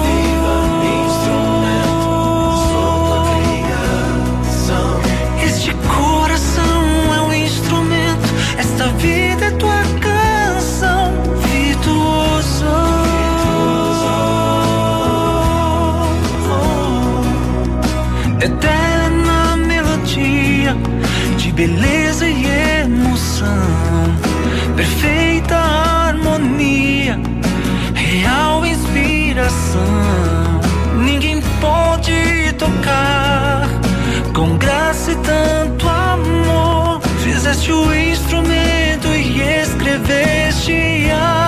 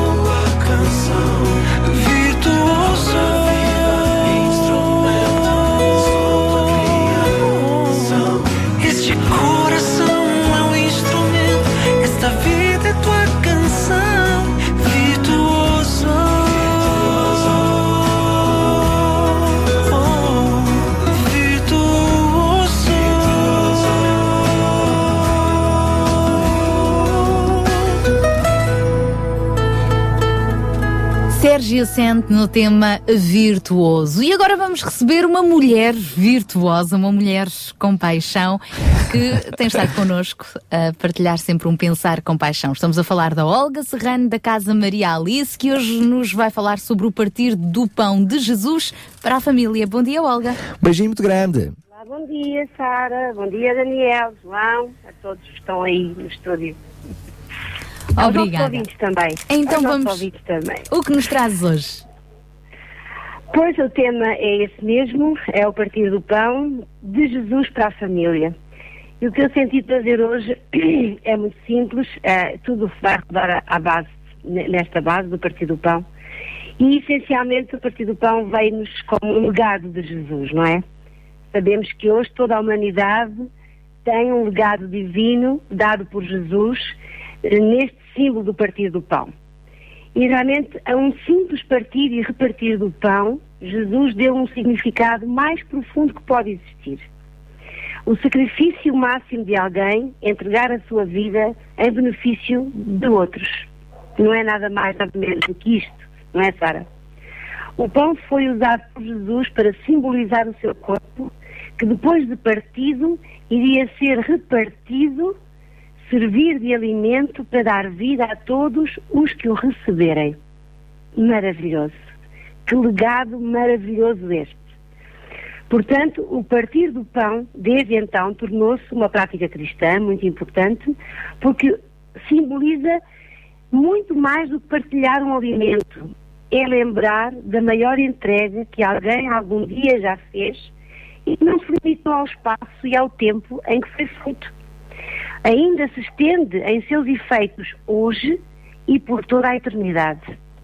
Entendendo esta dimensão divina do ato de Jesus, os apóstolos na Igreja primitiva fizeram questão de perseverar e permanecer nestes princípios inegociáveis que Jesus lhes deixou: a doutrina, a comunhão, o partir do pão e as orações.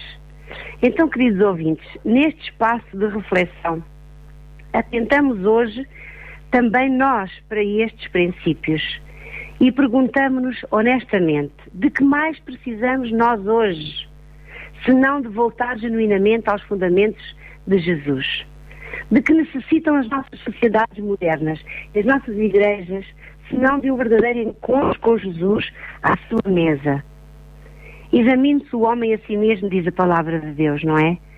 E vamos ver, vamos examinar-nos nós mesmos, vamos ver se não nos temos perdido em busca de outros fundamentos que não nos preenchem o nosso vazio, que nem alimentam a nossa alma. Quantas vezes também diz a palavra, indignamente temos tomado a ceia do Senhor. Quando indignamente quer dizer o simples facto de eu desprezar o meu, o meu vizinho, o outro, ou considerá-lo inferior e descartável. Isto já torna indigna a minha aproximação da mesa do Senhor. Jesus partiu o pão e o deu aos seus discípulos, também diz a palavra. Estavam lá Pedro, estava lá Judas, e eles foram incluídos nesse partir do pão. A ambos, Deus deu a mesma oportunidade. Mas um arrependeu-se e chorou amargamente. O outro teve remorsos e perdeu-se. Ao- primeiro, Jesus restaurou. Ao segundo, não houve esperança. A sua escolha o condenou. Mas Jesus deu a oportunidade a todos e ainda hoje dá. Ele é o Deus de todas as oportunidades. O seu pão continua ainda hoje a ser repartido e distribuído de graça. Agora eu deixo aqui duas perguntas muito desafiantes a todos nós. De que modo, nas nossas famílias, poderemos aplicar estes fundamentos essenciais à vida? Como deveremos nós cristãos refletir Jesus na nossa casa, na nossa igreja ou no nosso local de trabalho? E eu dou uma resposta muito simples. Partindo o pão com os nossos chegados. Mas recordemos que este partir de pão não significa só repartir alimento, preparar uma deliciosa refeição ou ter sempre a casa cheia de convidados. Não, partir o nosso pão é entregar a mim própria, é uma entrega pessoal a cada um para benefício do outro. Então, o meu último desejo é que nós consigamos dar do nosso pão como Jesus deu o dele. E fica aqui o desafio. Muito obrigada então, Olga Serrano, por eh, nos eh, trazeres este pensar eh, com paixão. Vamos com certeza ficar a pensar neste assunto e na próxima sexta-feira temos novo encontro marcado, combinado? Muito obrigada, Sara. Combinadíssimo para a próxima sexta-feira. Uma boa semana para todos. Obrigada, até muito lá. Obrigada. Muito obrigada. Um beijinho muito grande. Um tema então interessante também para pensarmos este que a Olga nos trouxe, o partir do pão de Jesus para a família. Sintra Compaixão. Paixão por Cristo e compaixão pelas famílias do Conselho de Sintra.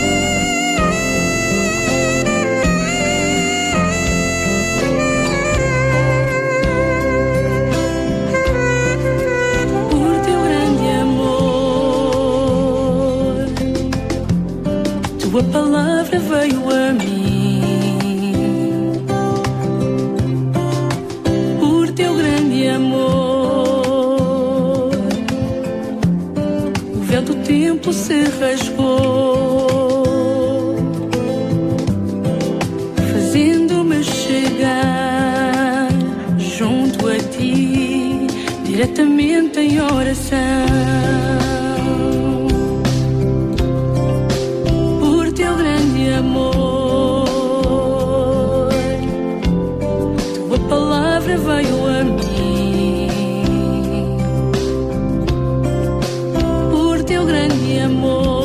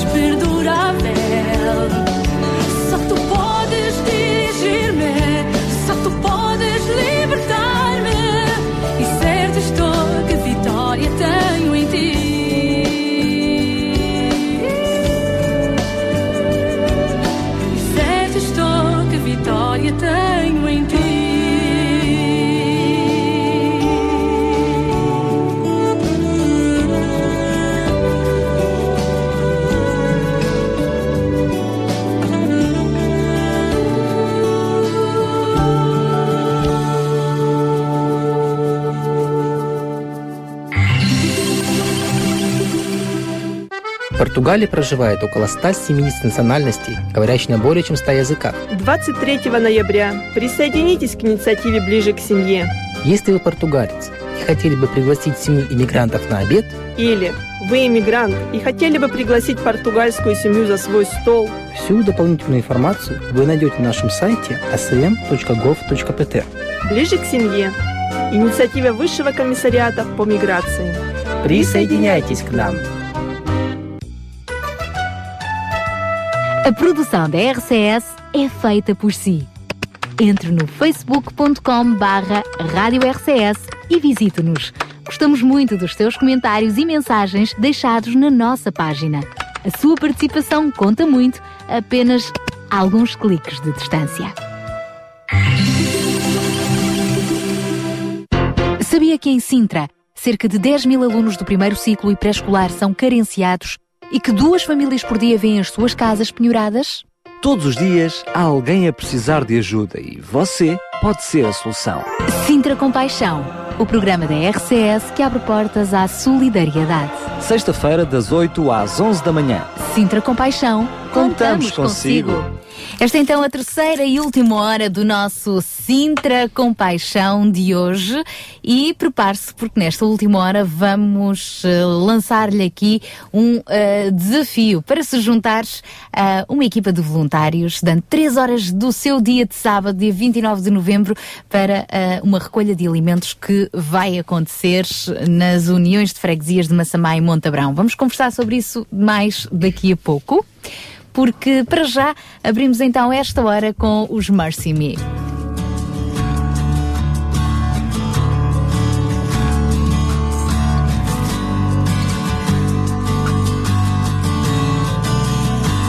I can only imagine what it will be like when I walk by your side. I can only imagine what my eyes will see when your face is before me. I can only imagine, yeah. Imagine.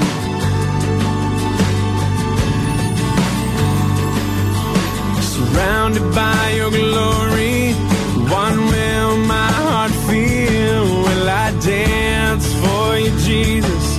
Or in awe of you be still? Will I stand in your presence? Or to my knees will I fall? Will I sing hallelujah? Will I be able to speak at all? I can only imagine.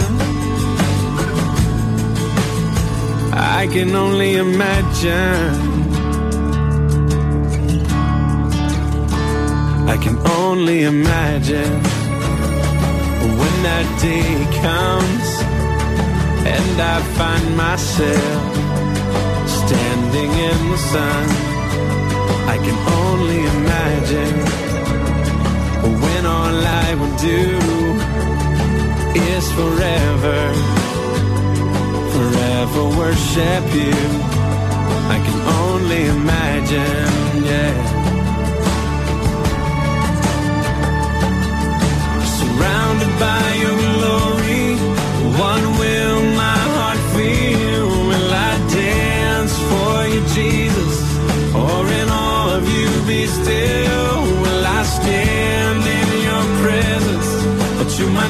Knees will I fall? Will I sing hallelujah? Will I be able to speak at all? I can only imagine.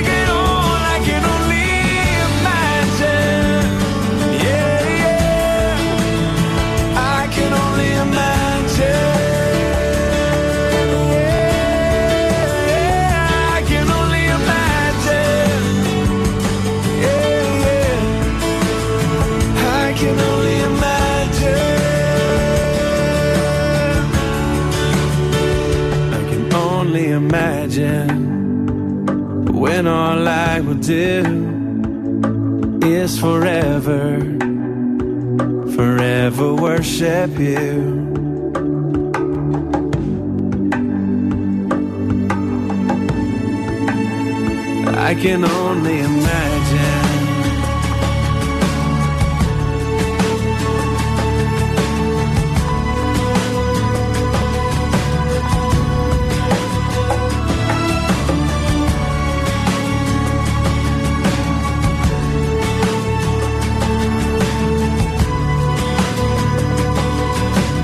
I Can Only Imagine, Imagine, música com os Mercy Me, aqui no nosso Sintra Compaixão. Estamos então já com 8 minutos depois das 10 e vamos eh, dar início ao nosso fórum de hoje. Temos connosco vários convidados que nos chegam eh, das freguesias agora unidas de Massamá e Montabrão, inclusive é o próprio presidente da Junta de Freguesia, e vamos eh, falar sobre como partir o pão nos dias de hoje. Inclusivamente vamos lançar-lhe aqui uma oportunidade de voluntariado, porque é bom também quando damos do nosso tempo, eh, dos nossos recursos a quem mais precisa, e neste caso o desafio será para uma iniciativa que vai decorrer no dia 29, portanto deste sábado a 8, uma recolha de alimentos nestas duas freguesias. Precisamos de voluntários e contamos consigo. Mas para já, para introduzir o nosso tema, é bom lembrar que eh, a, a presidente da, da Federação Portuguesa dos Bancos Alimentares contra a Fome Reconheceu em maio de 2013 foi um ano muito difícil para essas organizações, mas revelou que as doações da indústria estão a aumentar este ano. Disse então Isabel Junet que uh, 2013 foi um ano muito difícil para os bancos alimentares porque houve bastante menos doações da indústria e foi um mau ano do ponto de vista agrícola, com muito menos retiradas de frutas e legumes. Por outro lado, explicou também que se alterou uh, radicalmente o programa comunitário de apoio alimentar e car uh, carenciados, que terminou também o ano passado. Já a análise deste ano, e segundo a mesma, diz que a situação se está a inverter, não só pelo acréscimo de doações, mas também demonstra alguma retoma da economia. A juntar a esta realidade há uma outra realidade, que é o facto de uh, as pessoas estarem cada vez mais sensibilizadas para ajudar o próximo. Esta noção de partir o pão, ou se quiser, de repartir o pão. Parece, segundo ela, parece-nos que em 2014, apesar de tudo, temos mais capacidade de dar resposta aos pedidos das instituições, sustentou. Ao mesmo tempo que as doações baixaram no ano passado, aumentaram os pedidos de ajuda das instituições que apoiam os carenciados. Segundo dados da Federação dos Bancos Alimentares, foram apoiadas no ano passado 2.254 instituições que entregaram produtos alimentares a mais de 375 mil pessoas. No total foram distribuídas 23.811 toneladas de alimentos, uma média diária de 95 toneladas por dia. Relembrar que hum, parece muito, 95 toneladas por dia, mas relembramos os números, a dividir por 375 mil pessoas. E estas, apenas aquelas que estão sinalizadas. Sabemos que há muitas que não estão uh, sinalizadas, mas que de uma forma paralela acabam por beneficiar destas mesmas doações. Relembrar também que o ano de 2013 foi um ano muito complicado, porque foi o fim de muitos subsídios de desemprego. E por isso, é verdade que em 2014 aumentaram as receitas, mas também aumentaram e muito as necessidades. Em Portugal, há um milhão de idosos que vive com menos de 270 euros por mês o que corresponde a 10% da população, acrescentando agora a, a esta situação a classe média baixa, que com o desemprego ficou em situação de quase ruptura. Claro que estas situações tendem a agravar-se, enquanto a máquina da economia não se consegue recuperar, não se puser em marcha e enquanto não houver emprego que permita um salário uh, regulador e adequado. Estas são também algumas das observações da Presidente do Banco Alimentar uh, contra a Fome. Para que o Banco Alimentar pudesse fazer face a esta tão grande necessidade, teve que se reinventar e criou a troca de alimentos por papel, a questão de poder serem doados alimentos através da internet e muitas outras iniciativas sem abdicar da sua recolha de alimentos junto das grandes superfícies comerciais. Tem que se reinventar o Banco Alimentar e tem que se reinventar também as diferentes instituições para que possam fazer face às suas necessidades, visto que aquilo que vem do Banco Alimentar não é suficiente. É a partir daí que iniciativas como esta, que surgem dos cabazes Natal, junto desta União de Freguesias de Massamá e Monte Abrão, tem lugar. Porquê? Porque as necessidades continuam a crescer. É. Depois de uma primeira abordagem junto desta União de Freguesias, percebemos que de uma forma direta, sem contar com a ajuda indireta, esta freguesia tem a seu cargo, a sua responsabilidade, cerca de 250 famílias. E é por isso que surgiu, eh, de uma forma até muito espontânea e natural, esta iniciativa de juntarmos sinergias e, de alguma forma, colaborarmos com esta União de Freguesias no sentido de angariarmos alimentos para fazer face a essas necessidades. Para falar sobre isso, vamos hoje fazer vários apelos ao longo do nosso programa, porque precisamos do- da colaboração de quem está do outro lado dos microfones. Contamos consigo, portanto, desde já eh, ofereça-se como voluntária para esta campanha de angariação de alimentos que vai decorrer no dia 29, sábado, de hoje a 8 dias, das 4 às eh, 7 da tarde, na nossa página do Facebook, fa- facebook.com.br. Tem também já um cartaz e mais informação sobre esta iniciativa para que possa também partilhar pela sua rede de contactos. A ideia é que individualmente ou com um grupo de amigos, algum grupo, eh, queira então fazer parte desta equipa de voluntários. Para falarmos melhor então sobre a realidade destas duas freguesias e esta iniciativa, temos hoje connosco em estúdio o próprio presidente da União de Freguesias de Massamá e Montabrão, Pedro Brás, também eh, Diolinda da Piedade, que é presidente da Associação de Reformados Pensionistas e Idosos de Massamá, Francisco Ventura, que é De presidente Abrão, deixa-me corrigir-te. Francisco Ventura, que é presidente da União de Fregue... eh, que é presidente da eh, Associação de Reformados de Montabrão, portanto a Diolinda é de Massamá, o Francisco é de Montabrão, agora com esta união é Desculpa. natural. Sim, eu pensei que, haja- tu ias dizer Massamá outra vez, por isso é que eu quis É natural que haja estas crises, que isto ainda é tudo muito novo, não é? Esta união das freguesias. Ah, vamos andar de moto também. Há pouco falámos com os motares cristãos, agora vamos falar com o grupo de motares Foz com Elas. Ah, temos o presidente deste grupo de motares, ah, Marcos Costa, que, que também se associa a esta iniciativa e também quem está no terreno, ah, a própria. hum, A doutora Vanessa, que, que é responsável pelo gabinete da assistência social da Junta de Freguesia.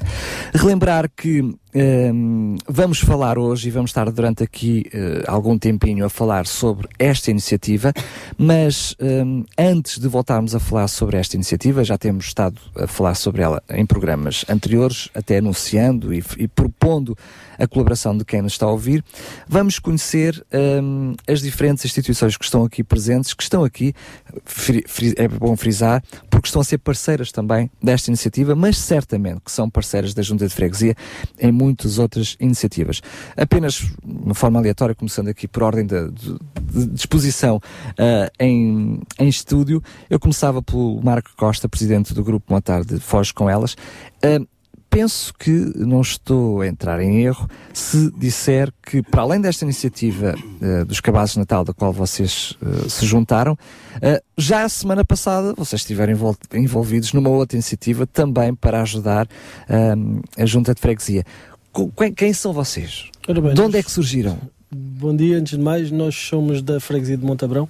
Somos um grupo de motares que gosta de partir ao espírito das duas rodas, mas que temos também a, a vertente da solidariedade. É uma coisa que nos preocupa hoje em dia. Nós não faz com elas, participamos em tudo o que nos seja solicitado.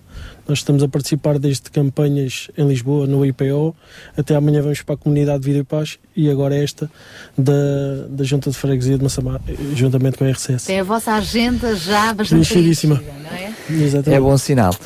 Já agora, apenas por eh, mera curiosidade, o que é que faz um grupo motar destrinçar-se de muitos outros nessa vertente da ação social? Eh, Nós temos essa, essa preocupação devido ao, ao momento em que o país atra- eh, está a atravessar. É muito complicado e nós, no princípio, quando andávamos em- de moto em Lisboa, aquela população cheia-abrigo da rua fazia-nos uma preocupação imensa. E nós decidimos juntar-nos uns aos outros e ajudar aquelas pessoas. Pena Muito não bem. podemos fazer muito mais. Sendo que eh, quando nos preocupamos com os outros, muitas vezes esquecemos aqueles que estão à nossa porta. Mas não é o vosso caso, porque já a semana passada estiveram envolvidas numa atividade exatamente para beneficiar a Junta de Freguesia. Como é que surgiu este, este relacionamento entre o motoclube e a Junta de Freguesia? Já começou com o executivo anterior, da doutora Fátima Campos. Eh, ela, primeiro, eu fui-lhe bater à porta para ajudar uma associação de Faro foi o Refúgio Bem Chanção, e a partir desse momento tudo que, desde que uh, cabazes de Natal, cabazes da Páscoa, nós estávamos sempre presentes para ajudar a junta. Depois surgiu as recolhas de alimentos e nós Cá estamos, a dizer presente. Rodas, é isso mesmo. Já vamos falar então mais à frente okay. sobre como é que se juntaram a esta iniciativa. Vamos também do Monte Abrão eh, dar as boas-vindas a Francisco Ventura, não é? Dos pensionistas e idosos. Uh, qual é a realidade da população uh, com, com, a qual vocês convivem? Uh, portanto, os pensionistas, os idosos, reformados que, que, desta, desta freguesia de Monte Abrão, vocês estão para ajudar, mas também para ser ajudados, não é? Exatamente. A nossa associação foi fundada em 2007. fizemos no, no sábado passado dia 15, o, uh, o almoço comemorativo do 13º aniversário. Teve uma participação uh, bastante... Para uma associação de pensionistas, são muito adolescentes. 13 aninhos. Sim, é verdade, mas também, apesar de sermos jovens, temos, temos muita atividade. Aliás, que é, o, que, é o, que é o objetivo. É o objetivo dos jovens, é exatamente claro. ter atividade, no caso da nossa associação. Uh, desde já uh, também dizer que neste, neste almoço comemorativo tivemos a presença do Sr. Presidente da Junta de Freguesia, eu sou vereador e, portanto, de, de, do Plor da Ação Social da Câmara, que nos honrou imenso. Uh, todos os anos fazemos, fazemos de facto esta, esta comemoração, porque a nossa associação, apesar de jovem, uh, pauta-se por ter uma atividade bastante intensa. Desde já, a colaboração que temos, enfim, em parceria, portanto, com a Junta de Freguesia, colaboramos em todas as, in as, iniciativas que nos são propostas. Esta, portanto, a recolha de alimentos uh, é uma delas. Uh, participámos nesta última e agora vamos participar também na próxima, dia 29.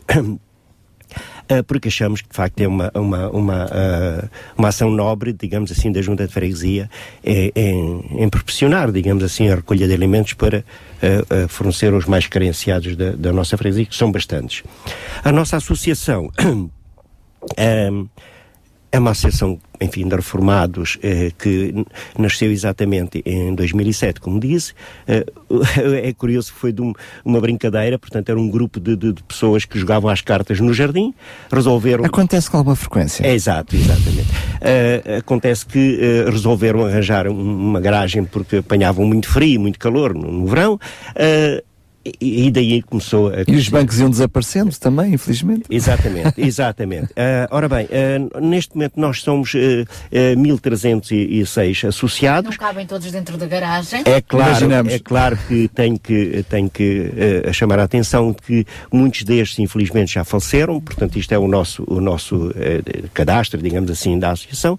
alguns também por esta razão e talvez deriv derivada à crise, apesar das cotas não serem muito elevadas, também alguns vão, vão abandonando ou porque regressam às suas terras, porque claro. não, não têm condições para continuar a viver aqui na, no, na, na, freguesia, eh, têm os seus, as suas casas na, na província e alguns desistem eh, de facto da associação. Qualquer das maneiras, temos um número bastante grande de, de pessoas eh, a participar.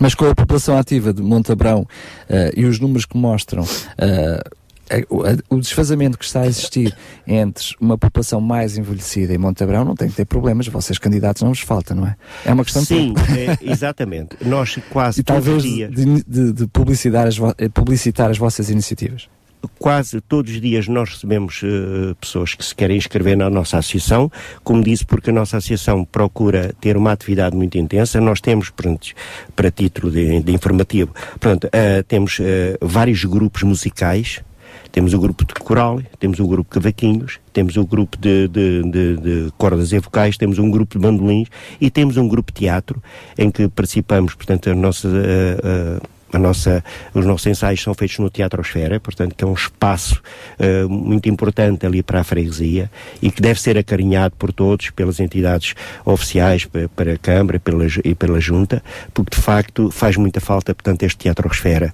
ali, porque temos um espaço fabuloso para podermos, de facto, uh, fazer as nossas. Muito bem, nossas... e está um desafio enorme, não só para a própria organização se envolver nesta, nesta iniciativa, mas por que não? Envolver todos aqueles que dela beneficiam beneficiam nesta mesma iniciativa, dando eles também, aqueles que beneficiam da instituição, também ajudando aqui, quem sabe. Vamos saltar para outra realidade muito similar, agora dentro da mesma freguesia, mas ainda infelizmente, no meio dos fregueses, um conceito de vizinhança, quer queremos, quer não, não é? Ou seja, Montabrão e Massamá parecem ainda vizinhos, sendo agora só uma freguesia. Como é que é a vossa realidade? A nossa realidade eh, é um bocadinho diferente da, da Associação de Reformados Pensionistas e Idosos de Montabrão. Eh, é um bocadinho mais velha, no dia 23 de novembro faz 21 anos. São mais maduros. Exatamente. Já saíram da fase do armário, muito bem. Ahm, também temos várias atividades, como a hidroginástica, que é proporcionada pela Câmara. Também temos um grupo de teatro, ahm, temos ginástica terapêutica, temos o nosso grupo coral, temos alfabetização, meditação ahm, e várias atividades. Em que é que se diz, eh, começou por eh, afirmar, eh, a Adelina começou por afirmar que era eh, por afirmar que era diferente da de Montabrão. Quais são as diferenças? Porque até aqui são diferentes atividades, mas o conceito parece-me o mesmo. Qual é a diferença que se sente entre uma, uma organização e outra? Hum, a diferença neste momento é que nós estamos envolvidas num projeto muito ambicioso. Que é? A construção de um centro de dia com apoio domiciliário. Uhum. O terreno foi cedido pela Câmara em direito de superfície. O nosso projeto arquitetónico está aprovado pela Câmara e agora ah, precisamos de muito dinheiro. Já lançaram a primeira pedra ou ainda, Ainda não lançámos a primeira pedra porque temos que ter, pensamos nós, direção, o mínimo 500 mil euros para depois avançarmos Para não parar por ali, não é? Para não se... Como é que vocês têm pensado em angariar eh, esses fundos? Têm feito iniciativas? Que esforços? Porque aqui entra muito o trabalho de equipa também. Exatamente. As nossas sócias são espetaculares. Hum, Eu peço-lhe para fazer eh, trabalhos para vendermos na- nas feiras do artesanato, da, do ritual market, de, de- de várias, hum, várias iniciativas, quer a nível da Câmara, quer a nível da, da União de Freguesias, e estão sempre prontas. Então agora já está tudo a trabalhar para a Feira do Natal, que é o Reino do Natal, que vai ser em dezembro, Uh, patrocinado pela Câmara Municipal de Sintra no Museu do Brinquedo. Já estão todos com grande, com grande dinamismo e euforia para que uh, possamos ter bastante artesanato para vender. Uh, também estamos a fazer uh, uma campanha de, de angariação de sócios e uma das coisas que eu gostava era envolver o comércio local um, nesta iniciativa, tornarem-se sócios, porque hum, daqui a uns anos eh, seria bom o comércio local ter orgulho do centro de dia com apoio domiciliário. Seria fantástico. Eh, Mas deixa-me fazer uma pergunta, já agora, desculpa lá ter interrompido. Como é que uma associação de reformados vai fazer face às exigências, como é que vocês estão a pensar, fazer face às exigências de um centro de dia? Vão ter voluntários? Vão ter uma equipa? Como é que vocês pensaram essa estru a estrutura? O edifício é uma coisa, a estrutura, como é que está depois do centro feito. Sim, mantê-lo e Sim. Como é que vocês estão a pensar na estrutura? Sim, mas a estrutura hum, é nossa. Depois o É funcionamento. nossa de quem? Da própria da associação. Associação de Reformados. Tem essa capacidade de depois de conseguir fazer face a uma Não, estrutura? Depois teremos de fazer parcerias com a Segurança Social, com a Junta de Freguesia, com a Câmara Municipal de Sintra, ah, mas a sua construção é da responsabilidade da Associação de Reformados Pensionistas e Idosos de Massamá, tendo ah, a colaboração da Câmara em 20%. Ah, na construção e no equipamento. Sim, eu- mas eh, desculpe lá, eh, está-me a falar, eu estou a pensar na estrutura nas pessoas, ou seja, a própria equipa, os, o- o- aqueles que são os sócios, vão estar envolvidos nesta iniciativa, é? Desde a construção, depois à manutenção? Na construção, sim. Mas na manutenção, não. Ahm, Terão este, aí pessoal especializado. este equipamento te- eh, trará muito, ou não digo muito, mas algum ahm, emprego Massamá Montabrão, porque serão precisas cozinheiras, pessoas para a lavandaria. Com certeza, era nisso ah, que eu estava a imaginar. Auxiliares de ação direta, animadora, Por aí fora. uma diretora técnica, uma psicóloga. Então significa que, que atualmente vocês, mesmo para a questão das obras, se é da vossa responsabilidade, já têm uma boa estrutura.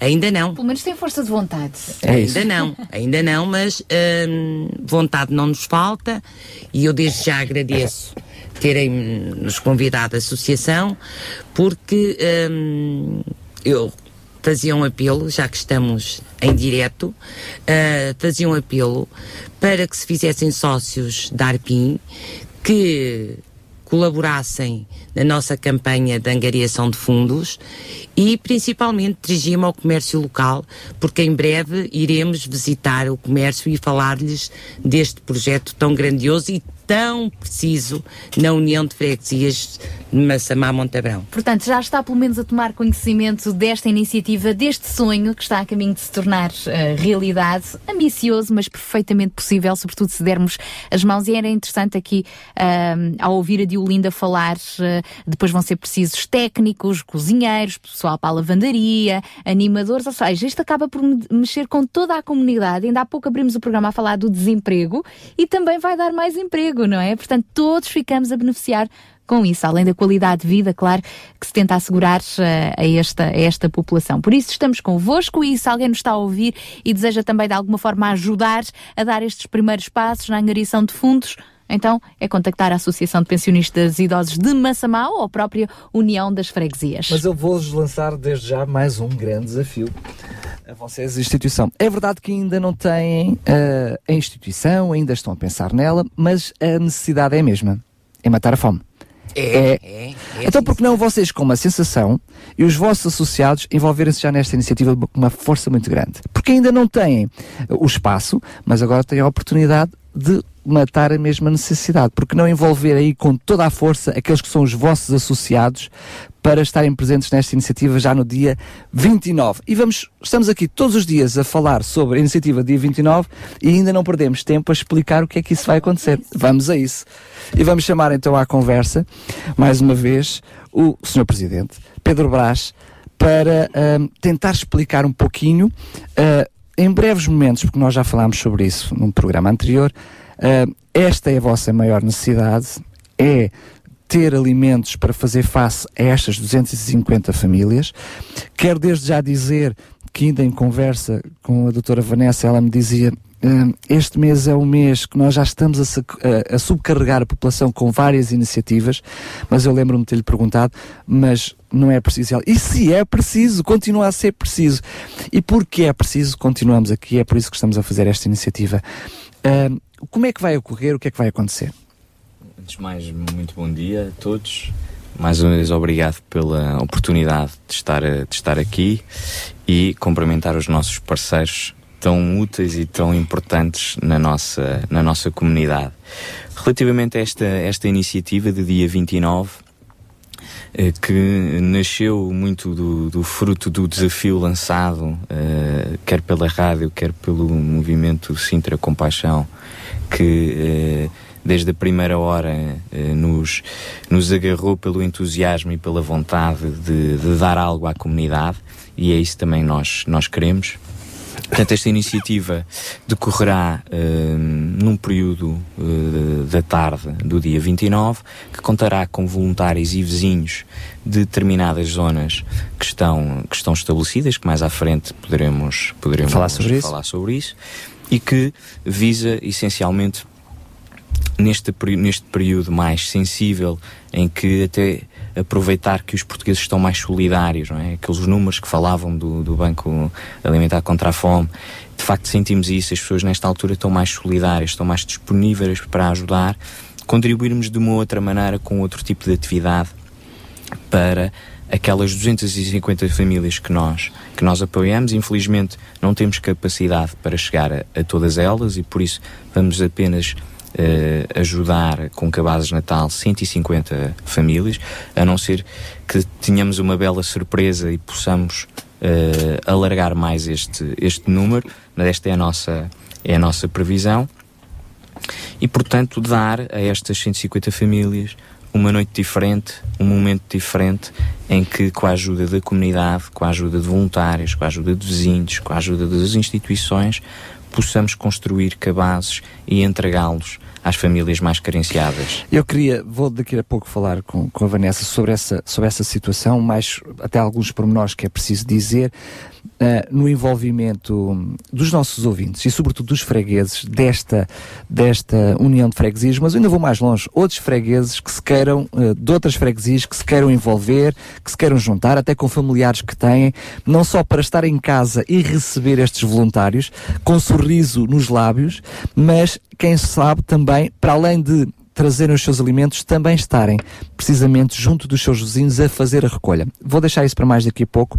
Eu queria falar da importância destes diferentes parceiros, que são parceiros, estamos a falar dos parceiros que estão aqui em estúdio, mas que eu queria alargar aos diferentes parceiros da Junta de Freguesia. Muitas vezes, hum, as, as, diferentes instituições olham para as juntas de freguesia apenas como um, uma obrigação, uma ligação direta com o Estado e se é Estado, então ele tem que nos dar alguma coisa. E infelizmente nós sabemos que é assim que funciona.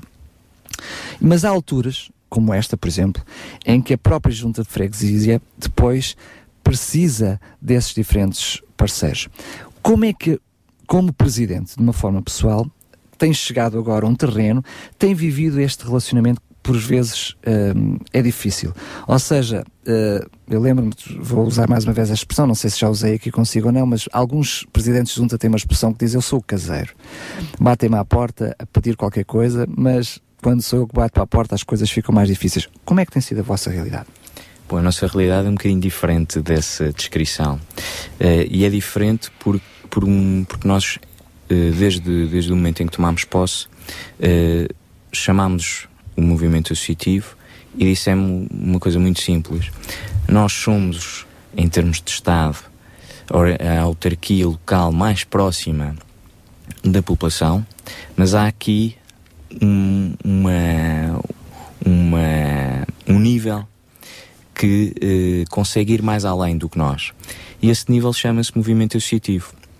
E daí nós estabelecermos parcerias, fizemos protocolos de colaboração com as nossas instituições, em que estipulamos um dar e receber. Portanto, nada da junta é dado sem que tenhamos algo em troca.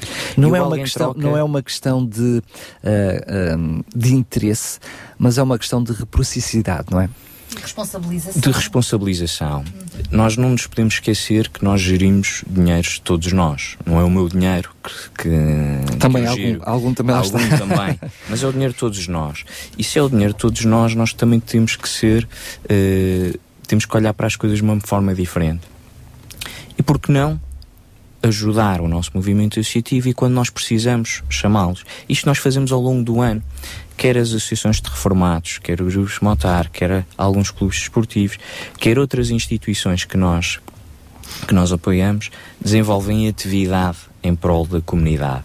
Estas, eh, o que, que o Sr. Francisco e a doutora Diolinda falavam das atividades de, das associações de reformados, são algo que devolvem à comunidade, a um grupo que nós não conseguimos uh, chegar. Eu não sei se foram palavras suas, penso que sim, que, de, dizia que muitas vezes uh, a junta chega à porta, mas as instituições acabam por entrar. É? Exatamente, não? exatamente. Nós conseguimos ir à porta mas eles de facto conseguem, conseguem entrar. Recordo-me, por exemplo, o grupo, o grupo uh, Motares Foscos com elas, que tem sido incansável uh, connosco. Uh, organizou um passeio cultural, portanto, nada tinha a ver com solidariedade. Uh, Mas isso também, é isso também é falta, é importante. É importante também claro. é importante. Organizou um, um passeio cultural às Antas Uh, dali da nossa, da nossa zona, desde a Anta de Montabrão às Sim, nós estamos a falar ao estádio de Porto. E, portanto, é mesmo é, aqui, é, aqui, é, aqui, é só para referir, para sublinhar. E portanto, este aspecto cultural de conhecimento da freguesia, do marco histórico, da vivência do passado, das pessoas que por ali passaram, é de facto também é importante. E cria, estimular. cria relacionamento, intimidade com a própria terra, com a própria freguesia. Não? Cria com todos, cria com a comunidade. E é esta a lógica que nós temos incutido nas associações. Nós estamos sempre disponíveis para ajudar e sabemos que elas também estão disponíveis para ajudar. Têm participado imenso. Nós temos feito, por exemplo, no próximo dia 13 de dezembro, vamos ter a festa de Natal. que vamos fazer em moldes do ano anterior na rua e nós vamos contar com o nosso movimento associativo para animar é? as nossas bandas, os nossos grupos corais, eh, as atividades que são desenvolvidas nas associações eh, de reformados, Os artesanatos, por aí fora. Relembro-me de uma, no ano passado, de alguém que viu, que viu os motares eh, na rua e, no, e nos comentou: Epá, eu não sabia que havia aqui um grupo de motares e foi se inscrever no grupo de motares. Outra pessoa que dizia, porque via a banda a descer, a fazer a marroada, faz-me lembrar a minha terra. Portanto, é este o espírito de comunidade que nós queremos eh, criar. Envolver as pessoas, envolver com dinâmica, envolver as associações e por isso também é importante que em alguns momentos, tal como este do dia 29, haja esta, este envolvimento e haja esta importância de dar um bocadinho ao outro. É isso o objetivo. Muito bem. Aprender agora também com a Vanessa, a assistente social ah, desta União das Freguesias. Como é que vocês estão então a organizar logisticamente esta atividade, da qual Centro Compaixão, a RCS, somos também parceiros e por isso atenção ouvintes da RCS, pessoal que apoia o Sintra Compaixão, que tem o coração nestas coisas, vamos precisar da vossa ajuda. Bom, primeiramente eu gostaria de agradecer também à Rádio Clube de Sintra e à Sintra Compaixão por nos terem lançado este desafio ah, que desde primeira hora nós abraçamos com grande entusiasmo ah, e ficámos muito felizes por sentirmos que, que estavam sensíveis a esta causa que nos move ao longo do ano inteiro e que tem sido uma grande preocupação da Junta de Freguesia, do Gabinete Técnico de Intervenção Comunitária. Ahm, pela escassez e pela fragilidade das respostas que, que existem sociais, é cada vez mais importante e é esse trabalho que nós temos vindo a desenvolver, mover a comunidade e envolver a comunidade na procura de respostas que vão ao encontro destas, destas fragilidades. Portanto, só todos juntos é que conseguiremos, perante a Não é um problema da junta, é um problema de todos nós. Exatamente, não é, Claro. global, é transversal. Portanto, todos juntos talvez conseguiremos fazer alguma diferença e melhorar eh, a situação atual. Portanto, o que vai acontecer basicamente é no dia 29 de novembro, sábado, ahm, a Junta de Freguesia vai disponibilizar uma equipa, aliás, duas equipas. Uma estará afeta à sede da Junta de Freguesia em Massamá, a outra estará no Polo em Montabrão. Vamos estar, portanto, uma equipa pelas 16 horas nos dois espaços físicos da, da autarquia, à espera que nos apareçam muitos, muitos voluntários, porque sei que têm sido feitos diversos apelos, não só da parte da Rádio Clube de Sintra, como da própria Junta de Freguesia e o próprio movimento, movimento associativo que nós temos procurado envolver ah, desde que assumimos o compromisso de levar avante esta, esta campanha. Portanto, vamos esperar que nos apareçam muitos voluntários. Nesse preciso momento, vamos fazer o briefing, portanto, em direto com, com as pessoas que nos, que nos chegarem. Depois vamos tentar organizar o grupo, de acordo com o número de, de voluntários que nos chegar, pelas ruas que foram delineadas para, serem, para ser feita esta abordagem de porta a porta. Portanto, gostaria de dizer que em Massamá as ruas eh, pelas quais nós vamos passar será a Rua Francisco Ribeiro de Spínola, a Rua Dr. Francisco Salgado Zenha, a Rua Coronel Melo Antunes e a Rua Manuel Tito Moraes. Em Montabrão serão as ruas abrangidas a Avenida da Liberdade, a Rua Ribeiro Sanches, Rua Alva- Alves Redol e Avenida General Humberto Delgado. Portanto, este é um projeto piloto, experimental. Ah, nós temos uma grande esperança e estamos muito expectantes que vá correr bastante bem e que consigamos atingir o nosso objetivo, que é de constituir 150 cabazes com géneros alimentares para podermos distribuir às famílias que são acompanhadas pelo Gabinete Técnico de Intervenção Comunitária, por ocasião agora das comemorações do Natal. Ah, esperamos que as pessoas ah, que nos agrade esta ideia, que elas próprias, os vizinhos, se mobilizem e entre eles se organizem e recolham alimentos que não têm de ser entregues neste próprio dia, podem ao longo da, da semana seguinte ser entregues diretamente nas instalações da autarquia, tanto em Massamá como em Montabrão. Ahm, e à partida vamos ver como é que corre. Correrá bem, seguramente. Portanto, deixamos aqui o apelo para os moradores destas ruas eh, em Massamá. E não só, não só. Se nestas ruas vos forem bater à porta entre as 4 e as 7 da tarde, já sabem o, do que é que se trata, todos os voluntários vão devidamente identificados. E não só, dizes muito bem, Daniel, não é? Outros moradores de outros prédios, até porque estas freguesias têm uma grande densidade populacional, que queiram, mesmo entre si, ah, mobilizar-se nesse sentido, das duas uma, ou se oferecem também como voluntários, ou mesmo internamente, em cada prédio, fazem a recolha dos seus alimentos e durante a semana ah, fazem-nas chegar ah, diretamente às ah, delegações das uniões de freguesias. Eu diria mais das, da- das duas, duas. Porque. Façam as duas coisas. Exatamente.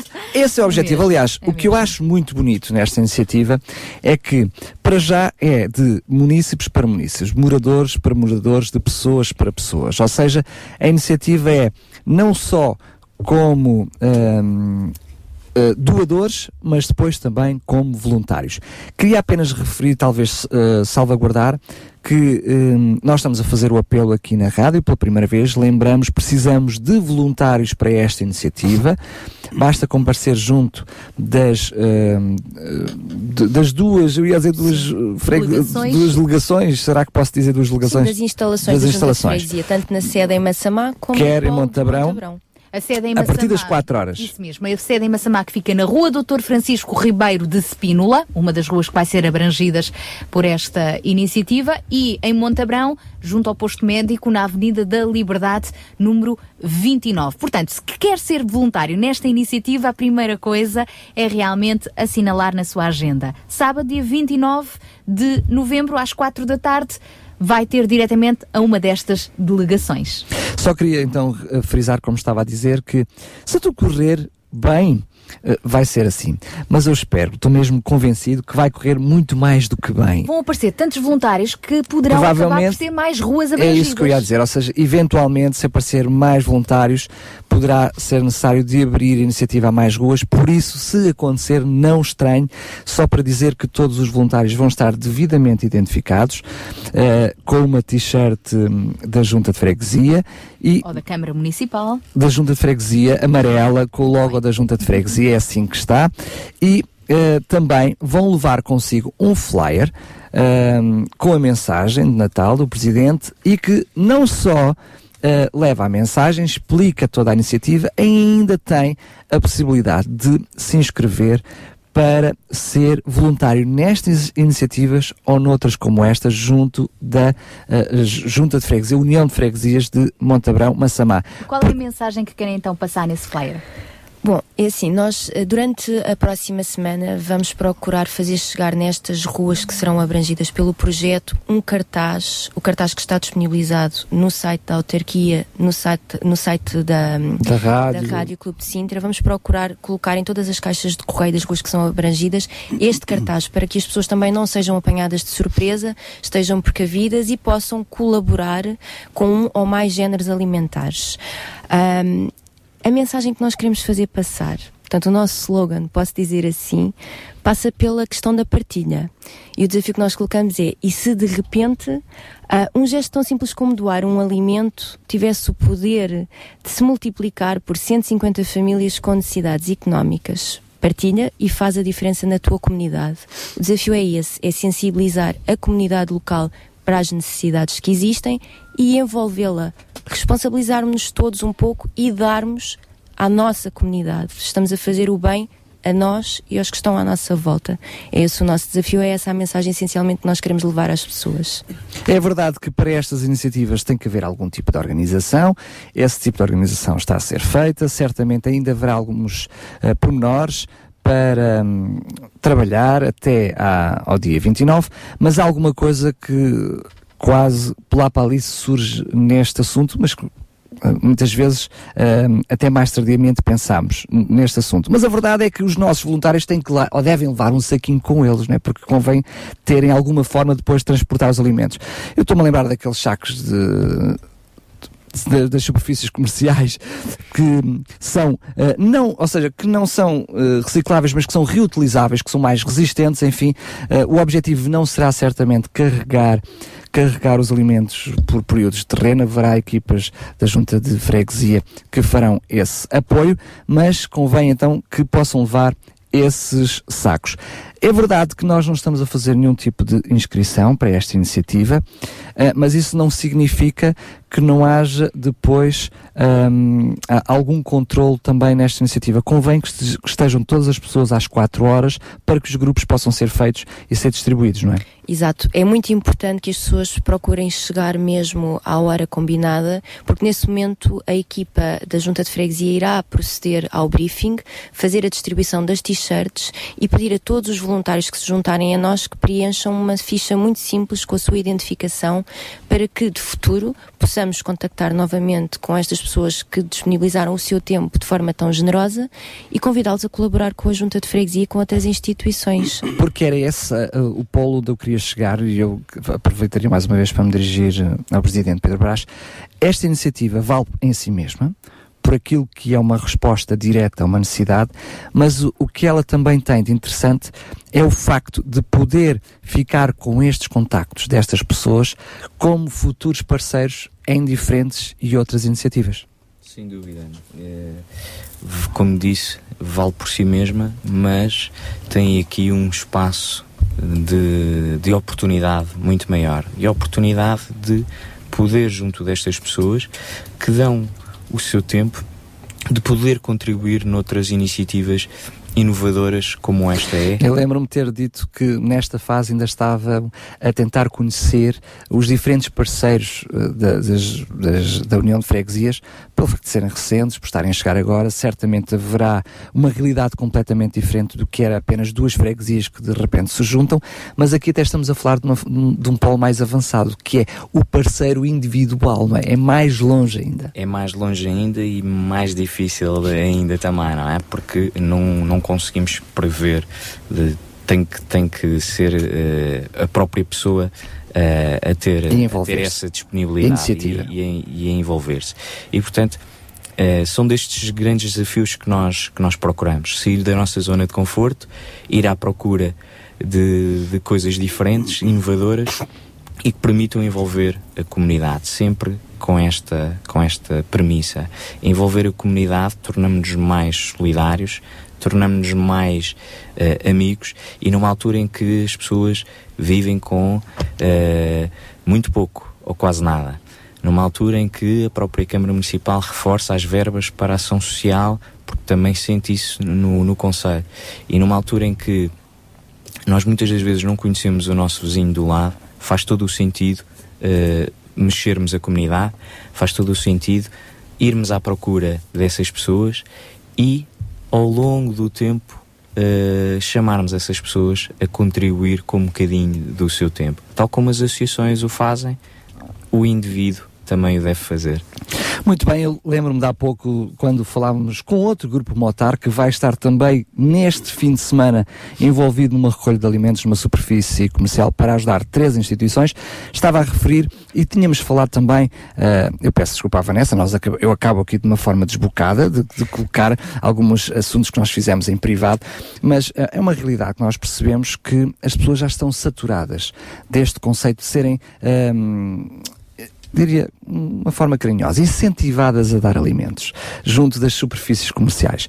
É verdade que há alguma saturação, mas eu estava a dizer e queria relembrar que nós podemos ficar aborrecidos até quando nos juntamos, chegamos a uma, uma, uma grande superfície comercial e vemos alguém a pedir alimentos e diz, mas agora é sempre, é constantemente. Mas o que nós devemos pensar é que se aquelas pessoas estão ali a dar do seu tempo, estão ali porque por detrás delas pode haver uma instituição, mas por detrás desta instituição há certamente pessoas com necessidade. E se há mais pessoas a pedir, significa que há mais necessidade. E nós abrimos este fórum precisamente mostrando os números que as necessidades vão aumentando e aqueles que já são esses vários pedidos acabam por não ser resposta. Por isso, o desafio também é para todos aqueles que nos estão a ouvir que se continuam a ver essas pessoas a pedir para já valorizar o esforço e a dedicação dessas pessoas para estar naquele, naquele momento. Porque às vezes nós somos tão egoístas, pensamos, podemos até reclamar, lá cá está aqui alguém mais a pedir elementos, mas se calhar alguma vez essas pessoas pensaram, mas espera lá, alguma vez eu estive aqui a fazer o que eles estão a fazer para beneficiar uma pessoa.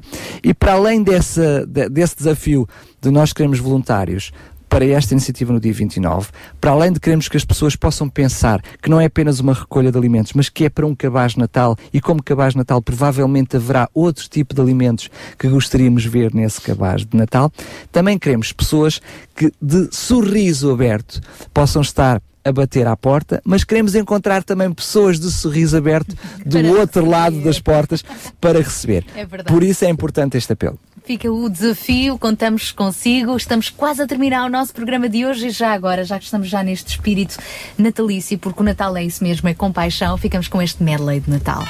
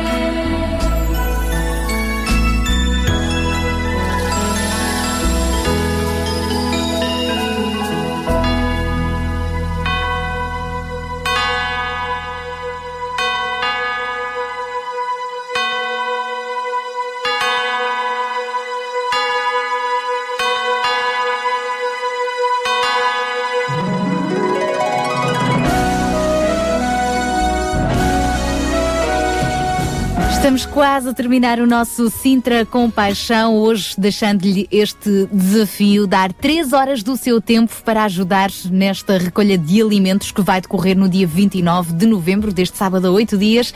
O ponto de encontro para todos aqueles que se quiserem voluntariar é às quatro da tarde na delegação de Montabrão ou de Massamá. Ah, para mais informações, durante a semana podem também contactar-nos aqui na RCS ou mesmo a própria União das Freguesias de Massamá e Montabrão. O apelo é extensível também a todos os moradores destas duas freguesias neste e não dia. só, e não só. E não só, mas neste dia, se lhe baterem à porta, Ah, receba com um sorriso e com um alimento. Pode ser eh, arroz, óleo, azeite, enfim, um alimento não perecível será muito bem-vindo para ajudar as eh, famílias destas freguesias. Muito bem, agora vou aproveitar os minutinhos que nos faltam para voltarmos a falar com hum, os diferentes parceiros desta iniciativa que estão connosco em estúdio. Certamente haverá outros que não tiveram oportunidade de estar connosco. Aliás, também não poderíamos, não podíamos ter a oportunidade de receber mais ninguém, porque temos o estúdio cheio já. Mas hum, começava precisamente pelo Marco Costa. É verdade que eu olho para aquilo que são as vossas atividades e falou-me numa agenda cheia.